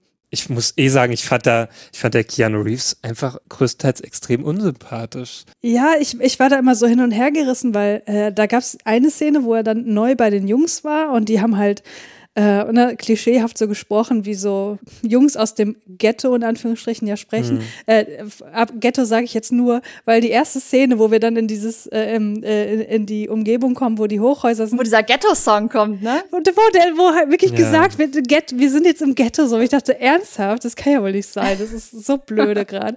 Ähm, naja, aber wie auch immer, wenn er dann das erste Mal da ist und die halt in ihrem Ghetto-Slang auch mit vielen Slurs und so weiter sprechen, wo er sagt, ja komm, jetzt sag mal nicht so oft Bitch, wo ich dachte, oh, danke schön. Das ist doch mal, ne, das, da sehe ich hier ein, ein bisschen was äh, Feministisches in, in, seiner, in seinem Wunsch, dass sie doch bitte das Wort Bitch nicht gebrauchen. Aber das ist so, also das, das kommt und geht, so diese sympathischen Momente, aber generell, ich kann den, ich konnte den voll schlecht einschätzen, den Charakter. Ja, der hat ja keine klaren Charakterzüge, ja. Und das fing ja auch dann noch an mit dieser komisch aufgesetzten Liebesgeschichte dann noch. Oh, also, ja. also ich mir wie Aber unnötig mal, ist ja. das dann bitteschön? Ja, ja äh, Äh, Ganz kurz bevor wir zu der Liebesgeschichte kommen, ähm, zu dem, was Christiane gerade gesagt hat, also zwei Sachen, weil mit dem, wo du sagtest, so ja, dass, dass du ganz kurz, dass dein feministisches Herz einmal ganz kurz freudig gehüpft hat, äh, als er gesagt hat, sie soll nicht mehr so häufig Bitch sagen. Mein feministisches Herz ist jedes Mal wieder zusammengezuckt, weil ja dieser, dieser Song von Notorious Big B.I.G. Ja. da eine große Rolle spielt. Ja. Und dann alle diese elfjährigen Jungs und die erwachsenen Männer immer wieder diese Zeilen singen, so irgendwie, yo, heute Abend fahre ich in die Stadt zu den ganzen Ladies und denen werde ich ein paar Kinder machen, yo, yo. Und ich denk so, mo, weiß ich nicht. Also kann schon sein, dass das, kann schon sein, dass das ein Song ist, den die alle voll geil finden, weil halt Notorious B.I.G. auch so eine Ikone ist und so. Aber muss es genau diese Zeile sein, die ihr jetzt die kleinen Jungs immer singen lasst? Also da, äh, ja, da hat mein, mein feministisches Herz immer so, ist so ein bisschen zusammengeschrumpft und geschrinkelt und, ähm, aber ich wollte noch mal was Positives sagen. Ich habe auch noch viele weitere kritische Sachen zu sagen, aber um mal eine positive Sache zu sagen, weil ja gerade so ein bisschen über die, über den Charakter von, von der Rolle von Keanu Reeves gesprochen haben, von dem Connor O'Neill und dass er so zerrissen und aufgewühlt ist und irgendwie so instabil und immer so hin und her flippt irgendwie zwischen so verschiedenen Polen. Ähm, ich fand aber, dass Keanu Reeves das ganz gut gespielt hat. Das also fand ich nämlich auch. emotional instabile. Also weil ich hatte so, ich fand das überzeugend. Also ich fand das überzeugend, wie er gespielt hat und diese dieses aufgewühlte und dieses diese emotionale Instabilität, also die hat sich auf eine Art und Weise auch auf mich übertragen. Also so, ich hatte, das war so, als ob ähm, also jetzt natürlich nicht eins zu eins, aber so, das hat mich auf eine Art und Weise schon emotional beeindruckt, so dass ich jetzt nicht die ganze Zeit gedacht habe, so oh, ist ja Keanu Reeves, der irgendeine so eine Rolle spielt, sondern dass ich fast so ein bisschen das Gefühl hatte, als wäre ich direkt neben jemandem, der so emotional instabil ist, von dem ich nicht weiß, was der als nächstes macht. So und dass dass mich das auch die ganze Zeit unterschwellig gestresst hat und ich immer dachte so, wenn er irgendwie was Nettes gemacht hat, dass ich dann so dachte, ah, okay, jetzt fühle ich mich ein bisschen angenehmer in deiner Gegenwart und dann ist er wieder ausgeflippt und dann bin ich wieder zusammengezuckt und das fand ich, hat er schon gut gespielt, so dieses, den spielsüchtigen Versager mit dem aufblühenden Gewissen und dem Verpflichtungsgefühl und dann, dass er zwischendurch wieder wie so ein Adrenalin-Junkie ist und oh, krass und gewinnt er jetzt oder verliert er jetzt die Wette und Julius, du hast es ja vorhin mit der Sucht angesprochen, mit der, ähm, mit der Spielsucht. Es wird ja schon auch so ein bisschen angedeutet, dass er auch ein Alkoholproblem hat. Also man sieht ihn ja auch in fast jeder Szene Alkohol trinken. Also in den Szenen, in denen er nicht mit den. Kids unterwegs ist. Ja, krass. Also in jeder Szene, wo er nicht mit den Kids ist, trinkt er Alkohol. Und häufig auch mehrere Alkoholsorten gleichzeitig. Also irgendwie einen kurzen und ein Bier und noch ein anderes Bier. Aber ich fand das auch. Also, wenn ich sage, dass ich seinen Charakter irgendwie nicht so richtig fassen konnte, dann würde ich auch sagen, lag das am Drehbuch, dass das irgendwie komisch geschrieben war, aber nicht, dass es komisch gespielt war. Also, ähm, ich hatte schon so ein paar Probleme, weil ich fand die, ähm, die Wutausbrüche äh, schon so ein bisschen die kam halt wirklich so aus dem Nichts, deswegen dachte ich so, okay, was ist jetzt gerade los so? Aber in anderen Szenen, wo es mh, emotional so ein bisschen differenzierter ähm, äh, wie sagt man, äh, wo, wo einfach mehrere emotionale Facetten gerade aktiv waren, hatte ich das Gefühl, dass ich das auch in ihm sehe. So, das habe ich ihm schon, ab, schon abgenommen. Ja. Hm. Ja, Julius hat ja eben schon so ein bisschen angerissen, dass er jetzt auch nicht so super überzeugt von der Liebesgeschichte ist. Mhm. Ich habe auch eine Notiz hier, also mein, der Blog, wo ich so mir Notizen zu der Liebesgeschichte gemacht habe, äh, die erste Notiz ist so fragwürdige Liebesgeschichte. ähm, weil irgendwie das erste, was ich darüber dachte, war so, ja, was findet sie jetzt genau an ihm? Also das mhm. ist ja mhm. in so ganz vielen so Filmen, wo so eine Romanze erzählt wird, wo man immer denkt so, ihr seid doch jetzt nur aneinander interessiert, weil das Drehbuch das so will. Mhm. Also was, ja. was genau verbindet euch? Was, warum seid ihr voneinander angezogen? Und das Drehbuch versucht uns ja weiß zu machen, dass das, was sie an ihm attraktiv findet, ist, dass er great with the kids ist. Mhm. Und in der Realität würde ich sagen, ja, das ist durchaus was, was einen Mann äh, innerhalb kürzester Zeit sehr attraktiv machen kann. Nur der Zeitpunkt, zu dem sie behauptet, sie findet ihn deswegen attraktiv, weil er great with the kids ist und weil sie mal schauen wollte, was sie in ihm sehen. Zu dem Zeitpunkt ist er ja eigentlich noch, also hat er ja noch gar keine Verbindung zu den Kids aufgebaut. Ja. Mhm. Und das ergibt, also das gibt so in dieser Chronologie überhaupt gar keinen Sinn, dass sie da dann schon direkt interessiert an ihm ist, obwohl er zu dem Zeitpunkt eigentlich noch als der absolute Loser dargestellt wird, der auch noch überhaupt gar kein Gewissen den Kindern gegenüber hat. Und das fand ich so, fand ich so ein bisschen seltsam. Ja, da gibt's ja noch dieses Date, was ja auch absolut katastrophal verläuft wo ich, äh, wo er hinterher dann, also da, dann sprechen sie ja wieder miteinander und ich habe da in dem Moment bin ich gedanklich so ein bisschen ausgestiegen, da habe ich äh, Daniel gefragt, so ja, hat er sich jetzt eigentlich mal entschuldigt für, für sein Verhalten auf diesem Date und er mal und er War sagte dieses erste Date in dieser Bar? Auch? Ja, ja, ja. was halt irgendwie nur zehn Minuten ging oder so. Ich fand das auch wo super auch schon, unangenehm. Stimmt, das, also, das war so, da ist er, da, sie ist ja später dazugekommen und er ja. hatte schon Bier und ein Whisky. Genau, der hat auch so. gesoffen, genau, ja, der hat ja schon stimmt. gesoffen. Naja, Oder das war so was für eine unangenehme Atmosphäre auch für total, ein Date. Also, ja. wow. Naja, auf jeden Fall sagte Daniel, dass er sich wohl irgendwie so halbherzig entschuldigt hat, aber ich dachte auch so, also wie du dich da verhalten hast, das war, ich, ich hätte mhm. als, als Love Interest hätte ich kein Wort mehr mit dir ge mehr gewechselt, ja. wenn du dich nicht mal hier ordentlich entschuldigt hast und einsiehst, dass es irgendwie echt daneben war, wie du dich da benommen hast. Ich hätte die Person einfach noch geghostet. ja, und weißt du, Julius, warum ich die Person auch direkt geghostet hätte? Er lädt sie ja auch mit so einem unfassbar creepy Satz zu diesem ersten Date ein. Ja. Das habe ich mir auch direkt aufgeschrieben. Er sagt, mhm. der, der Ort ist gut ausgeleuchtet und die Leute können dich schreien hören. Und wenn jemand das ja. so als Scherz zu mir sagt, würde ich auch sagen so, weißt du was, ich habe mir gerade überlegt, ich glaube, wir müssen doch nicht auf ein Date mhm. gehen. Also ich fand, ja. also richtig witzig finde ich es nicht. Dankeschön und tschüss. so. Ich fand eh seine Art mal, wie er mit dir gesprochen hat, so wenn er so versucht hat, so näher zu kommen. Ich fand das alles so creepy. Also ich dachte, wenn ich sie gewesen wäre, ich weiß nicht, was sie mit sonst für Typen zu tun hat, aber ich dachte mir auch die ganze Zeit, na ja, also irgendwie hast du auch was Besseres verdient. also ehrlich. Ja. ja. man versteht nicht, was sie an ihm findet, ne? Also mhm. ob sie jetzt irgendwie, ob sie jetzt von so einem Pseudo-Bad Boy-Image angezogen ist oder, aber es wird halt irgendwie nicht klar. Man erfährt dazu ja nichts. Ja. Ich fand aber, um auch da noch mal kurz zwei positive Sachen zu sagen. Also zum einen fand ich, dass sie in dieser letzten Szene, wo er dann nochmal in die Schule geht, ganz am Ende, um sie dann zu fragen, also wo er sich dann so halb entschuldigt für dieses erste katastrophale Date und äh, sie fragt, ob äh, das mit dem Job noch steht, den sie ihm vielleicht anbieten wollte. Da finde ich sie ganz süß und da finde ich flirten sie auch ganz süß, weil eigentlich hat er ja diese diese Romanze zu dem Zeitpunkt schon abgeschrieben und dann sagt er das so, ah warte mal, ich krieg gerade so von dir so die Vibes, dass du mich eigentlich immer noch ganz gut findest. Und äh, mhm. äh, und und dann fragt sie ihn, ach so, ich dachte, du wärst hergekommen, um mich zu einem zweiten Date einzuladen. Und er ist so total überrascht und sagt, äh, nee, eigentlich nicht äh, oder wolltest du das? Sollte ich dich noch mal einladen? Und das fand ich ganz niedlich. Also das fand ja. ich ganz süß geschrieben. Und da fand ich auch, dass sie so ganz süß und ja, so ein bisschen schüchtern und cute miteinander mhm. interagiert haben. Also das, das fand ich ganz süß und niedlich, diese Szene. Und ganz am Ende habe ich noch mal gedacht, eine Sache, die ich auch bei dieser Liebesgeschichte auf die positive Seite oder auf die Haben-Seite schreiben würde, ist jetzt vielleicht auch schon wieder fast so eine vorgezogene Antwort auf eine der essentiellen Keanu Reeves-Fragen, aber ähm, diese, diese, diese Love Interest-Geschichte wird ja nicht als die ganz große Liebesgeschichte erzählt, sondern mhm. einfach als so eine ja. aufkeimende Beziehung oder er verguckt sich so ein bisschen in sie, sie sind so ein bisschen aneinander interessiert und das findet am Rand der Hauptgeschichte auch statt, aber das ist nicht im Zentrum und das wird nicht als die große, unfassbare Liebe, Liebe auf den ersten Blick, bla bla erzählt. Mhm. Und das fand ich insgesamt dann doch ganz erfrischend. Ja, es bleibt ja auch offen, ne? Also zum Schluss wird da jetzt Genau. nicht gezeigt, dass die dann zusammen sind. Nur so, so ein, war es ein angedeutet, also so ein ein Kuss auf die Wange oder sowas, ne? War es, glaube ich, was man da noch gesehen hat beim letzten Spiel. Ja, ich fand es trotzdem so aufgesetzt. Ich dachte mir so, das hätte man jetzt eigentlich auch nicht unbedingt gebraucht. Aber es ist halt oftmals so in solchen Filmen und bei so einem hohen Budget natürlich, ne? Da muss man natürlich auch die, die Leute, äh, muss man denen ja auch was bieten, ne? Und ich glaube, Keanu Reeves, ja, ich glaube, der kam ja auch bei vielen Frauen auch schon damals sehr gut an und da wollten Ja, bei mir zum Beispiel, als ich bisschen- 16 war. Genau, und da wollten sie halt natürlich für die jungen äh, Frauen äh, nochmal so zeigen, hier, guckt, wie toll der auch ist, so in, in Sachen Liebe. Ne? Der kann auch nicht ganz nur bei den sein. Kids. Genau, nicht nur bei den Kids ist er gut, sondern auch bei den Frauen kommt er super an. Ja.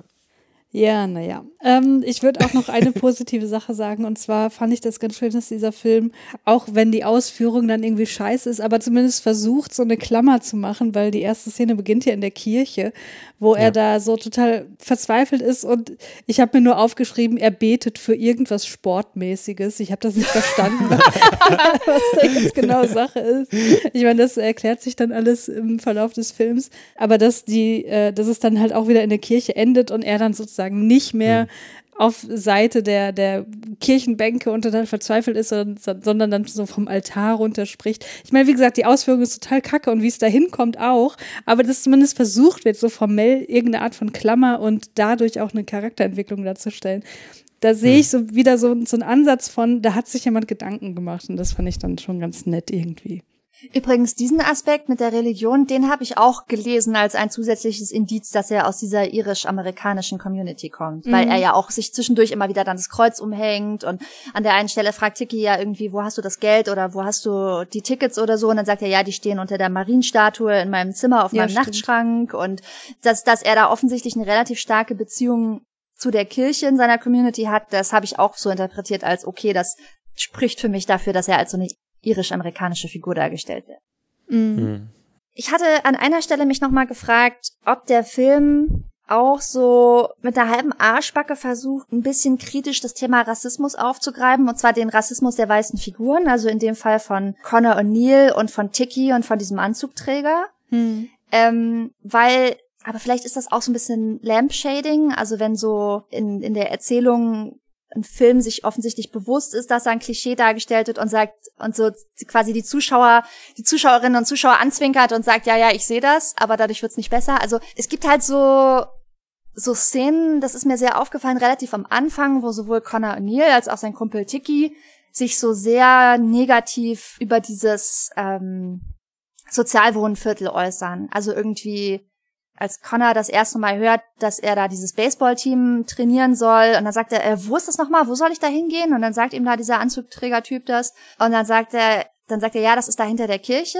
Und dann sagt er, hä, aber das Einzige, was hinter der Kirche ist, ist dieses super runtergekommene Sozialwohnviertel. Und dann checkt man irgendwie so dann, dass bei ihm in dem Moment der Groschen fehlt, dass er jetzt also für benachteiligte schwarze Kinder der, der Coach sein soll, die sozusagen am ganz unteren Ende der sozialen Leiter sind. Und da habe ich mich für einen Moment so gefragt, ob jetzt hier der Film versucht auch so eine Geschichte zu erzählen, so White Trash, der versucht sich von der schwarzen Unterschicht irgendwie abzugrenzen. Und auch so ein paar Kommentare, die Tiki macht, ähm, irgendwie einmal wirft er Connor so an den Kopf und sagt, ja, du bist ja der Coach von den Crack Babies. Oder als der dann erfährt, wo er das Baseballteam trainiert, dann sagt er auch wieder so, that's the freaking projects. Also so immer so ganz herablassend und verächtlich. Und ich denke immer so, hä, aber ihr habt's halt auch zu nichts gebracht. Also ihr seid halt Ja. auch so soziale Loser und Versager, aber irgendwie müsst ihr euch doch besser fühlen, weil ihr so immer versucht nochmal darzustellen, dass ihr eine halbe Stufe irgendwie noch über den Leuten steht, die in diesem Sozialviertel wohnen, also über den Schwarzen, die da so ähm,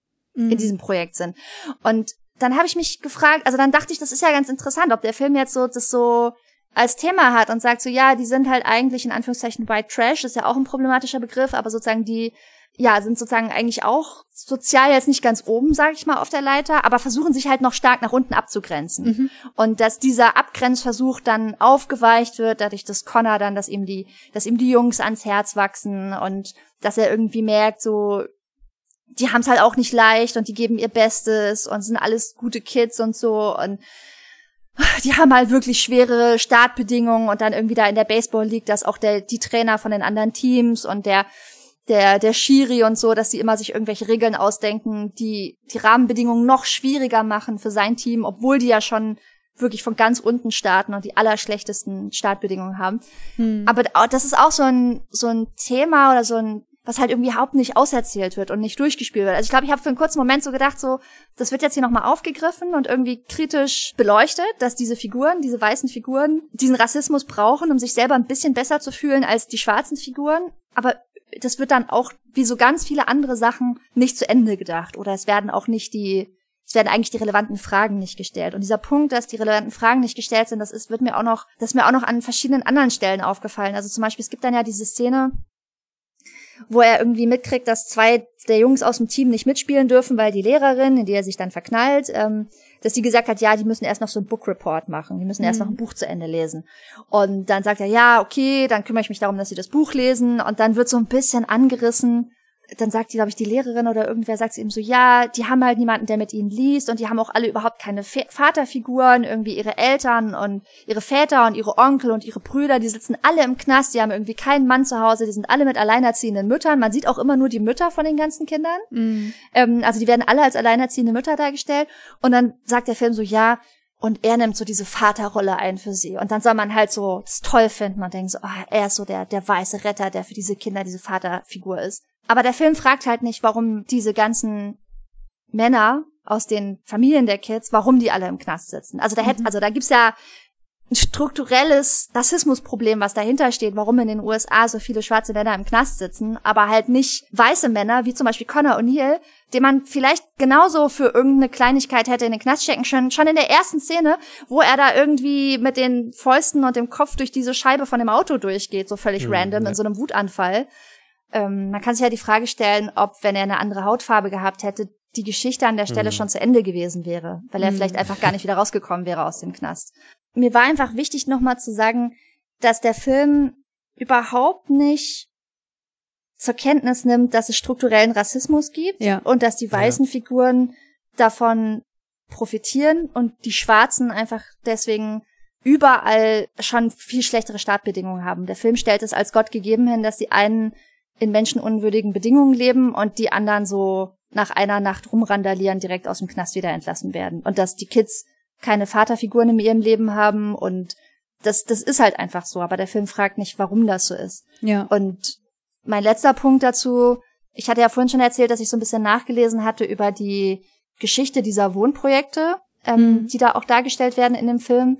Und ich habe dann halt gelesen, dass es dass sich halt auch diese Communities, diese schwarzen Communities selber organisiert haben, um halt politischen Druck aufzubauen, dass da wieder Infrastruktur hingebaut wird, ähm, dass die Gangkriminalität zurückgedrängt wird, dass die Kinder Ausbildung und Möglichkeiten und Freizeitbeschäftigungen bekommen und so. Und das sind aber Initiativen aus dieser schwarzen betroffenen Community heraus selber gewesen. Es war mhm. halt nicht Keanu Reeves, der weiße Held, der aus einer Wolke herabgeschwebt ist und die ins Licht geführt hat mit äh, drei oder vier Baseball-Training-Sessions. Mhm. Ja, ich kann mich da nur vollumfänglich anschließen und ich fand einen Aspekt, den du gerade genannt hast, äh, total interessant, weil du sagtest, naja, der weiße Trainer der Konkurrenzmannschaft, der äh, denkt sich irgendwelche Regeln aus oder hebt die besonders hervor, um die Schwarzen sowieso schon, die sowieso schon klein gehalten sind, weiterhin klein zu halten. Und das hätte man ja sozusagen metaphorisch für die ganze Situation auch irgendwie nutzen können. Aber genau diesen Schritt geht der Film dann halt nicht, ne? Ja, zumal der Film ja am Ende so tut, als ob auch dieser super fiese weiße Trainer irgendwie plötzlich, also das ist auch total random und wird durch nichts motiviert, dass der plötzlich auch so einen Sinneswandel hat. Weil ja am Ende, als Connor O'Neill irgendwie sagt, ja, hier, ähm, G-Baby wird jetzt aufs Spiel geholt, weil wir einen Spieler zu wenig haben. Und dann kommt erst dieser weiße Trainer wieder an und sagt, äh, aber der steht doch hier gar nicht auf der Liste vom Team. Und dann hält er so kurz inne und sagt, äh, doch, doch, ja, nee, ist schon in Ordnung, kein Problem. Und das ist überhaupt nicht logisch und gar nicht nachvollziehbar. Warum, warum hat er plötzlich so eine Blitzläuterung?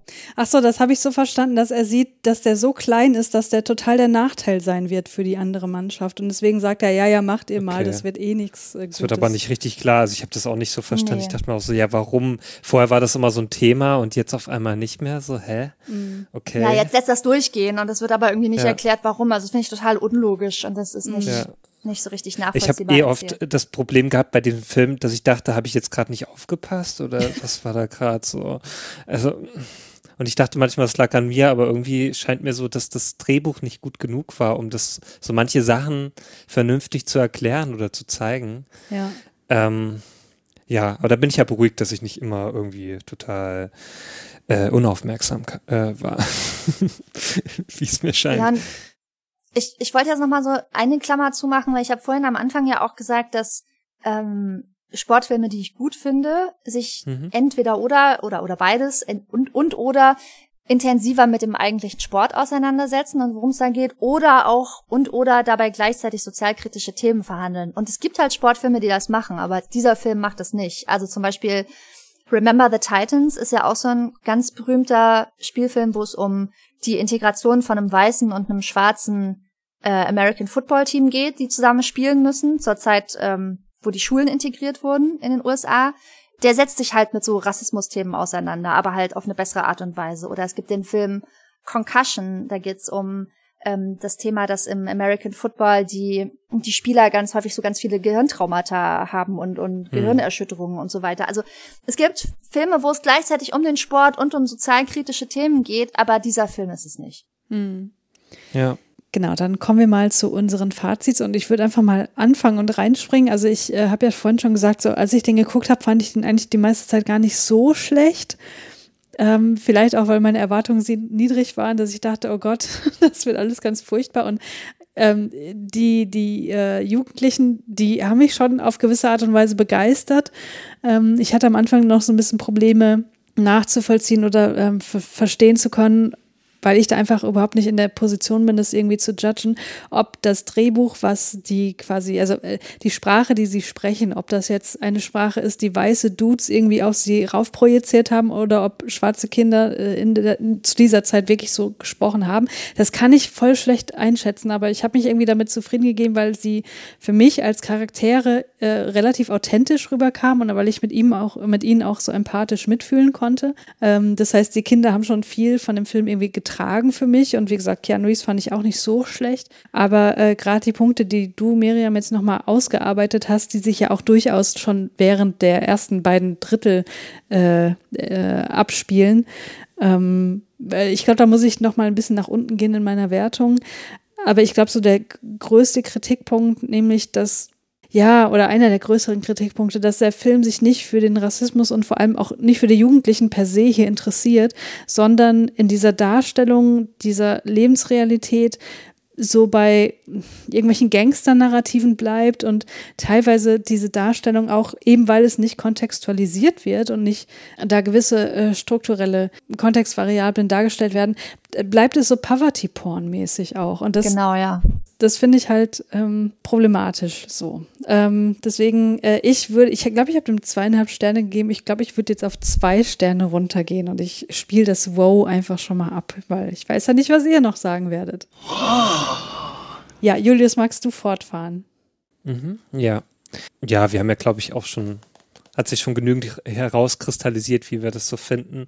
Und ich muss auch sagen, ich bin da nicht so positiv jetzt äh, gestimmt auf den Film. Ich glaube, das wird auch so ein Film sein, den werde ich nicht nochmal unbedingt anschauen, wenn es nicht unbedingt sein muss. Er hat mich schon irgendwie unterhalten, aber ich muss sagen, es gab einfach zu viele Momente, die mich entweder irritiert haben oder ich fand sie einfach langweilig oder ich fand es einfach nicht so gut zu Ende gedacht. Der hat halt eh einfach so gewirkt, also man hätte mal mehr ein bisschen drüber schauen müssen über das Drehbuch, ne? Und dann Mhm. vielleicht mal so ein paar Sachen vielleicht noch mal ein bisschen überdenken sollen. Ähm, ich fand die große Stärke des Films waren, äh, wie du ja auch schon gesagt hast, Christian, so die Kinder, die fand ich gut. Also da haben die auch eine gute Wahl getroffen von diesen ganzen Kids, ähm, die da gezeigt wurden. Die haben das schon sehr natürlich auch gemacht.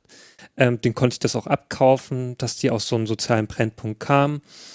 Ähm, und ja, aber ansonsten war da nicht so viel übrig, was ich richtig gut fand. Ich fand so von den, klar ist es jetzt kein Film, der hier sonst wie viele ähm, Set-Pieces zeigt, aber ich fand es so von den ganzen Orten, die gezeigt wurden, irgendwann recht langweilig. Ähm, ich fand diese ganze Suchtthematik mit seiner Spielsucht, fand ich schon ab den ersten Viertel fand ich das extrem nervig. Ähm, ich finde eh so, ich finde eh Sportwetten einfach extrem nervig, das ganze Thema. Das nervt mich sowas von. Ähm, ich, ich, mich nervt das auch die ganze Zeit, diese so Typico-Werbung und so, das hasse ich einfach wie die Pest. Und wenn ich dann so jemanden sehe, der ständig versucht, da auf bescheuerte Spiele zu wetten. Nee, das halte ich einfach nicht aus. Deswegen fand ich schon allein diese, diesen Anfang, ne, dass es da mhm. um, ständig um Spielewetten ging, extrem nervig. Ja, und dann die ganze Charakterentwicklung, wenn es überhaupt eine gab, so richtig, fand ich einfach nicht so überzeugend. Die Love Story, die so aufgesetzt gewirkt hat, ähm, fand ich nicht so gut. Gut fand ich dann halt, dass es dann doch nicht so super kitschig wurde zum Schluss. Aber ja, ja, und dieses White Savior-Ding ist natürlich auch sehr problematisch. Und äh, deswegen, da bleibt auch nicht so viel übrig, was dann richtig positiv war. Aber ich würde dann immer noch so trotzdem noch zwei Sterne auch geben. Weil im Grunde ist es immer noch kein Totalausfall. Ähm. Und äh, was ich problematisch finde. Äh, aber das, was ich problematisch finde, ist noch, dass ja. am Ende des Films ein R. Kelly-Song kam. Das oh, ist ja wohl ja. mit ja, problematisch. Da das ist mir auch aufgefallen. ja. Da habe ich versucht, schnell auszumachen. Nochmal ein halber Sternabzug für den, für den Song. ja. ja. ja, damals wusste man es ja leider noch nicht. Mhm. Ja, aber Miriam, du darfst das. ja, also ich kann mich so ein bisschen dem Urteil, Julius, von dir anschließen. Du hattest ja gesagt, dass du zwischendurch schon auch unterhalten warst. Es gab schon Momente, habe ich ja am Anfang auch schon gesagt, die, die für mich funktioniert haben, wo ich irgendwie so ein bisschen emotional mitgerissen war oder gerührt. Und es gab auch einige Szenen, die fand ich süß und lustig. Also es gab so ein paar kleine Momente, wo ich das Gefühl habe, da hat jemand, der das Drehbuch geschrieben hat, sich schon was Niedliches ausgedacht. Also zum Beispiel diese Szene am Anfang, da schmeißt er ja irgendwie, nee, er schmeißt Kofi nicht raus. Ich glaube, Kofi hat so einen Rage-Quit und geht, also einer von den Jungs und sein kleiner Bruder, der dann am Ende erschossen wird, versucht ja dann so hin und her zu verhandeln, dass er wieder ins Team darf. Und das fand ich irgendwie ganz süß, mhm. als, als Keanu Reeves dann zu ihm sagt so, yo, I spoke to your agent und meint halt so diesen ganz kleinen Jungen. das fand ich irgendwie total süß und ich fand auch diese Szene süß mit der Lehrerin ganz am Schluss, wo sie so total unbeholfen so ein bisschen miteinander flirten und irgendwie doch nochmal versuchen so in die Stimmung zu kommen, nachdem sie äh, eigentlich dachte, die Liebesgeschichte wäre jetzt schon vorbei, aber merken sie, ah nee, okay, da geht doch noch was. Also es gab so ein paar Szenen, die haben für mich funktioniert, aber nach den ganzen Sachen, die ich jetzt auch so alle ausgeführt habe, diese strukturellen Sachen, die stören mich einfach viel zu stark. Mhm. Also diese, diese, ich, ich kann einfach so White Savior Geschichten absolut nicht ertragen. Vielleicht ist das so das, was für mich, äh, was, was für Julius Sportwetten sind. Also kann ich mir einfach nicht angucken. Also es ist einfach, das geht einfach nicht mehr. Das kann man sich heute nicht mehr angucken. Sollte einfach nicht stattfinden. Und ich habe dann für einen kurzen Moment überlegt, ob ich jetzt so versuche, den Film noch so ein bisschen zugute zu halten, sagen, ja, der Film ist ja jetzt auch schon 22 Jahre alt und vielleicht, weißt du, so ähnlich, Julius, wie du das eben mit dem R. Kelly-Song gesagt hast, vielleicht wusste man es damals noch nicht besser, aber ich bin eigentlich ja. auch nicht geneigt, dem Film da so viel Leine zu geben und so viel guten Willen, weil auch damals hätte man schon besser wissen können. Auch damals hätte man schon bessere Filme machen können als so eine ausgelutschte, klischeebehaftete White Savior-Geschichte, mhm. die sich als Sportfilm verkleidet. Wir haben vorhin darüber geredet, was für andere interessante Filme in dem Jahr rausgekommen sind und ähm, und da erzählt dieser Film einfach nichts Interessantes und das, was er erzählt, finde ich auch noch alles super problematisch. So. Und ich habe die ganze Zeit immer gedacht, so ja, was wäre jetzt so mein, mein Fazit in einem Satz? Und dann musste ich halt äh, Christiane an dich denken und dachte so, ja, das ist halt für mich so ein vergessenswerter Film. Hm. Also das ist so, hm. um dich zu zitieren, weil du das immer sagst. Und Julius hat ja auch gesagt, das ist ein Film, den er sich nicht nochmal angucken würde. Und ich finde halt auch, dass das ein bisschen ja. so ein Film ist, der zu Recht äh, von der Geschichte vergessen wurde. Also ich finde, dass er zu Recht nicht auf den Plätzen 1 bis 50 der besten Filme aus dem Jahr 2001 steht. Ich meine, gut, er hatte auch harte Konkurrenz, aber das ist so ein Film, an den muss man sich auch nicht erinnern. Und dass die, die Kritiker, die damals darüber geschrieben haben und gesagt haben, so ja, der Film bringt's einfach nicht, der ist einfach nur so eine drei Klischees in a Trenchcoat. Das ist halt schon so ein Gesamtfazit, das ich auch unterschreiben würde. Und ich habe so die ganze Zeit geschwankt, ob ich ihm irgendwie auch zwei Sterne geben würde. Aber mich hat's dann doch zu sehr gestört und geärgert, dass diese ganzen strukturellen Fragen nicht gestellt werden, dass der so viele ja rassistische Tropen irgendwie auch einfach reproduziert. So ja, die sind halt einfach in Gangs und die leben halt einfach in diesen menschenunwürdigen Bedingungen und wenn Keanu Reeves nicht kommt und ihnen irgendwie hilft, zu besseren Menschen zu werden, dann klappt das von alleine auch nicht. Das hat mich so sehr gestört, dass ich dann gesagt habe, so nee, also sind nur anderthalb Sterne für mich. Well, whatever, dude. Ja, whatever. Ja, äh, vielen Dank für diese sehr ausführliche äh, Besprechung dieses Films. Ähm, ich dachte, wir handeln das alles sehr schnell ab, aber ähm, es gab dann doch zu viel, was hier mal äh, klar ausgesprochen werden musste. Vielen Dank dafür, äh, Miriam, an dich und vor allem auch für deine Zusatzrecherchen, die du hier auf dich genommen hast. Und ich würde sagen, damit sind wir beim letzten Programmpunkt für heute, denn ich bin umgezogen und ich weiß nicht, wo dieses kleine Keanu Reeves Buch ist. Ich Oh muss es nein. erst wiederfinden. Deswegen gibt es heute keinen Keanu Reeves Oh. Fakt, aber wir haben ja noch die elf essentiellen Keanu Reeves Fragen. Aber die hast du noch, die Fragen. Die habe ich hier vorliegen, ja. Äh, die erste. Ist Keanu Reeves die Nummer eins in den Credits? Bestimmt, oder? Definitiv, schon, ja. ja. Ich habe drauf geachtet. Okay. Sagt er wow oder Guns, Lots of Guns? Ich glaube, wow, sagt er gar nicht. Und Ich glaube auch. wenn er sagt, er Balls, äh, lot of Balls oder Oder er sagt, no one can Okay. kick my ass better than me, aber wow sagt Ja. er, glaube ich, nicht. Ja. Das ist auch ein guter Ersatz. Ja. ja. Kommt Keanu Reeves mit der Polizei in Kontakt? Ja. ja. Tötet er jemanden? Nee. Nee. Wird er getötet? Nein. Findet er die große Liebe in diesem Film? Das hattest du schon ausgeführt. Er findet eine, den Beginn einer Beziehung möglicherweise. Äh, hat er Sex in diesem Film? Nein. Blickt er nachdenklich in die Ferne? Es kann schon sein. Also, Das kann Nicht gut so sein. richtig, ne? das, Oder? Also vielleicht guckt er so ein bisschen betrunken in die Ferne, das weiß ich nicht. aber zum Beispiel in dieser, in dieser Szene, wo er mit den Jungs in dem Stadion ist, bei diesem Premier Hm. League Spiel, da guckt er ja irgendwie erst auf die Jungs und ich bilde mir ein, dass er danach so ein bisschen versonnen berührt in die Ferne guckt, so, weil das in ihm Gefühle ausgelöst hat, dass sie so begeistert sind. Aber ich würde es jetzt auch nicht beschwören. Nutzt er denn asiatische Kampftechniken? nein. Nee.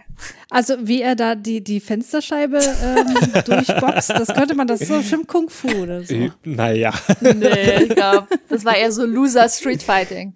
Ja. Na gut. Welche Frisur trägt Keanu Reeves? Ich würde ja sagen, das ist einfach die Neo-Frisur. Ja, genau, oder? das habe ich mir auch aufgeschrieben. Ja, ich habe ja. mir aufgeschrieben, das ist die Genau. Matrix-Frisur. Und deswegen habe ich mich gefragt, ist der Film eigentlich vor oder nach Matrix rausgekommen? Weil ich dachte, das ist halt einfach die Frisur, die er in Matrix hat. Genau, ja. Ja. So, was ist der beste und der schlechteste Moment mit Keanu Reeves in diesem Film? Also ich persönlich finde ja die Wutanfälle schlecht, ähm, Ja. weil die für mich einfach, habe ich ja schon ausgeführt. Ähm, aber das Beste, da muss ich, glaube ich, noch drüber nachdenken. Was fand ich denn besonders gut? Eigentlich nix so richtig. Das wurde doch jetzt mehrmals gezeigt, also genannt, diese Szene mit der Lehrerin, als er dann so ein bisschen wieder, also dieses Date äh, wieder gut machen möchte. Ja, da war er relativ natürlich, so wie man Ja. sich Keanu Reeves halt vorstellt. Ne? Ja, und Oder- halt auch wirklich cute. Also ich fand's auch cute. Ich fand's Ja. irgendwie, also da ist für mich emotional der Funke übergesprungen und da fand ich auch das süß, wer das gespielt hat und da fand ich auch die Rolle ausnahmsweise mal sympathisch. Hatte Julius ja vorher gesagt, dass er das nicht fand. Also das war nur so eine Szene, in der ich mich gerne aufgehalten habe und ich fand diesen Dialog gut und ich mochte die Vibes und wo die Lehrerin dann sagt, ja, you're not here to ask me out und dann sagt er so ganz irritiert, am I supposed to? Und dann fällt bei ihm so langsam der Groschen und dann ist er so freudig aufgeregt, dass er irgendwie merkt, okay, sie ist eigentlich immer noch an ihm interessiert. Und dann reden sie über den Job und dann gibt's ja die ganze Zeit so ein bisschen Double Entendre und so Untertöne. Und dann sagt sie zu ihm, ja, we need a physical activity coordinator. Und dann zwinkert er sie an und sagt, you and me? Und es ist so ein bisschen cringe, aber auch süß. Und das Ja. fand ich irgendwie sehr niedlich. Und dann sagt sie, are you Ja. interested? Und dann sagt er, in the job? also das, Ja, das das, kann war man meine Lieblingsszene mit ihm. Genau, das kann man schon so als beste Szene, würde ich auch so nehmen. Äh, ansonsten würde ich so diese Szenen nehmen, wo er, äh, weiß ich, auch diese Wutanfälle oder ähm, zum Schluss, wo er auch so hin und her und dann in dieses, ähm, äh, dann die Jungs mit ins Stadion nimmt. Ich fand das auch irgendwie so seltsam. Also ich fand manchmal so viele Szenen so seltsam, wie er da agiert hat. Ähm, Ja, Also ich kann mich nicht mehr genau daran erinnern, was für eine Szene das ist, aber irgendeine Szene, wo er auch außen, also von, also draußen vor der Bar steht und irgendein Gespräch hat, was auch relativ emotional ist, aber nicht so auf der wütenden Ebene, sondern irgendwie ist er einfach fertig und hat so ein bisschen Tränen in den Augen. Da, das fand ich auch gut. Also ich, ich weiß nicht mehr, wann das war, aber da dachte ich so, ah, okay, das ist doch hier schon eine äh, emotionale Differenziertheit, die wir noch nicht so häufig gesehen haben. Okay, ich würde sagen, damit sind wir am Ende dieser äh, Filmbesprechung angelangt. Äh, es hat mir sehr viel Spaß gemacht. Vielen Dank, Miriam, dass du dir diesen Film angeschaut hast für uns und äh, vor allem so äh, ganz großartig mit uns besprochen hast. Vielen Dank. Ja, vielen Dank auch von mir. Ja, danke, dass ihr mich eingeladen habt. Ich habe mich sehr darauf gefreut. Sehr schön, dass ich jetzt hier auch einmal bei euch sein durfte, weil ich bin ja auch eine ganz leidenschaftliche Hörerin. Sehr schön. Ja. Ja, und wir hoffen, dass wir hier jetzt wieder äh, häufiger regelmäßig neuen Content raushauen. Das wäre natürlich schön, wie man es so sagt. Ja, Julius, vielen Dank auch an dich. Es hat mir wieder sehr viel Spaß gemacht und mir wir auch. hören uns jetzt hoffentlich wieder in etwas äh, in einer etwas größeren Regelmäßigkeit hier bei Kian Reloaded, denn äh, ich muss bei Letterbox auch ihn wieder auf meine Nummer eins der Schauspieler bringen. Das ist im Moment jemand ganz anderes. Ich weiß gerade gar nicht, wer das ist, aber er auf jeden Fall nicht. ich werde gerade fragen, ja. Ähm, ja. Hm, wer könnte das denn sein? Na gut, dann äh, macht es gut und bis bald. Bis bald. Ciao. Danke euch. Tschüss.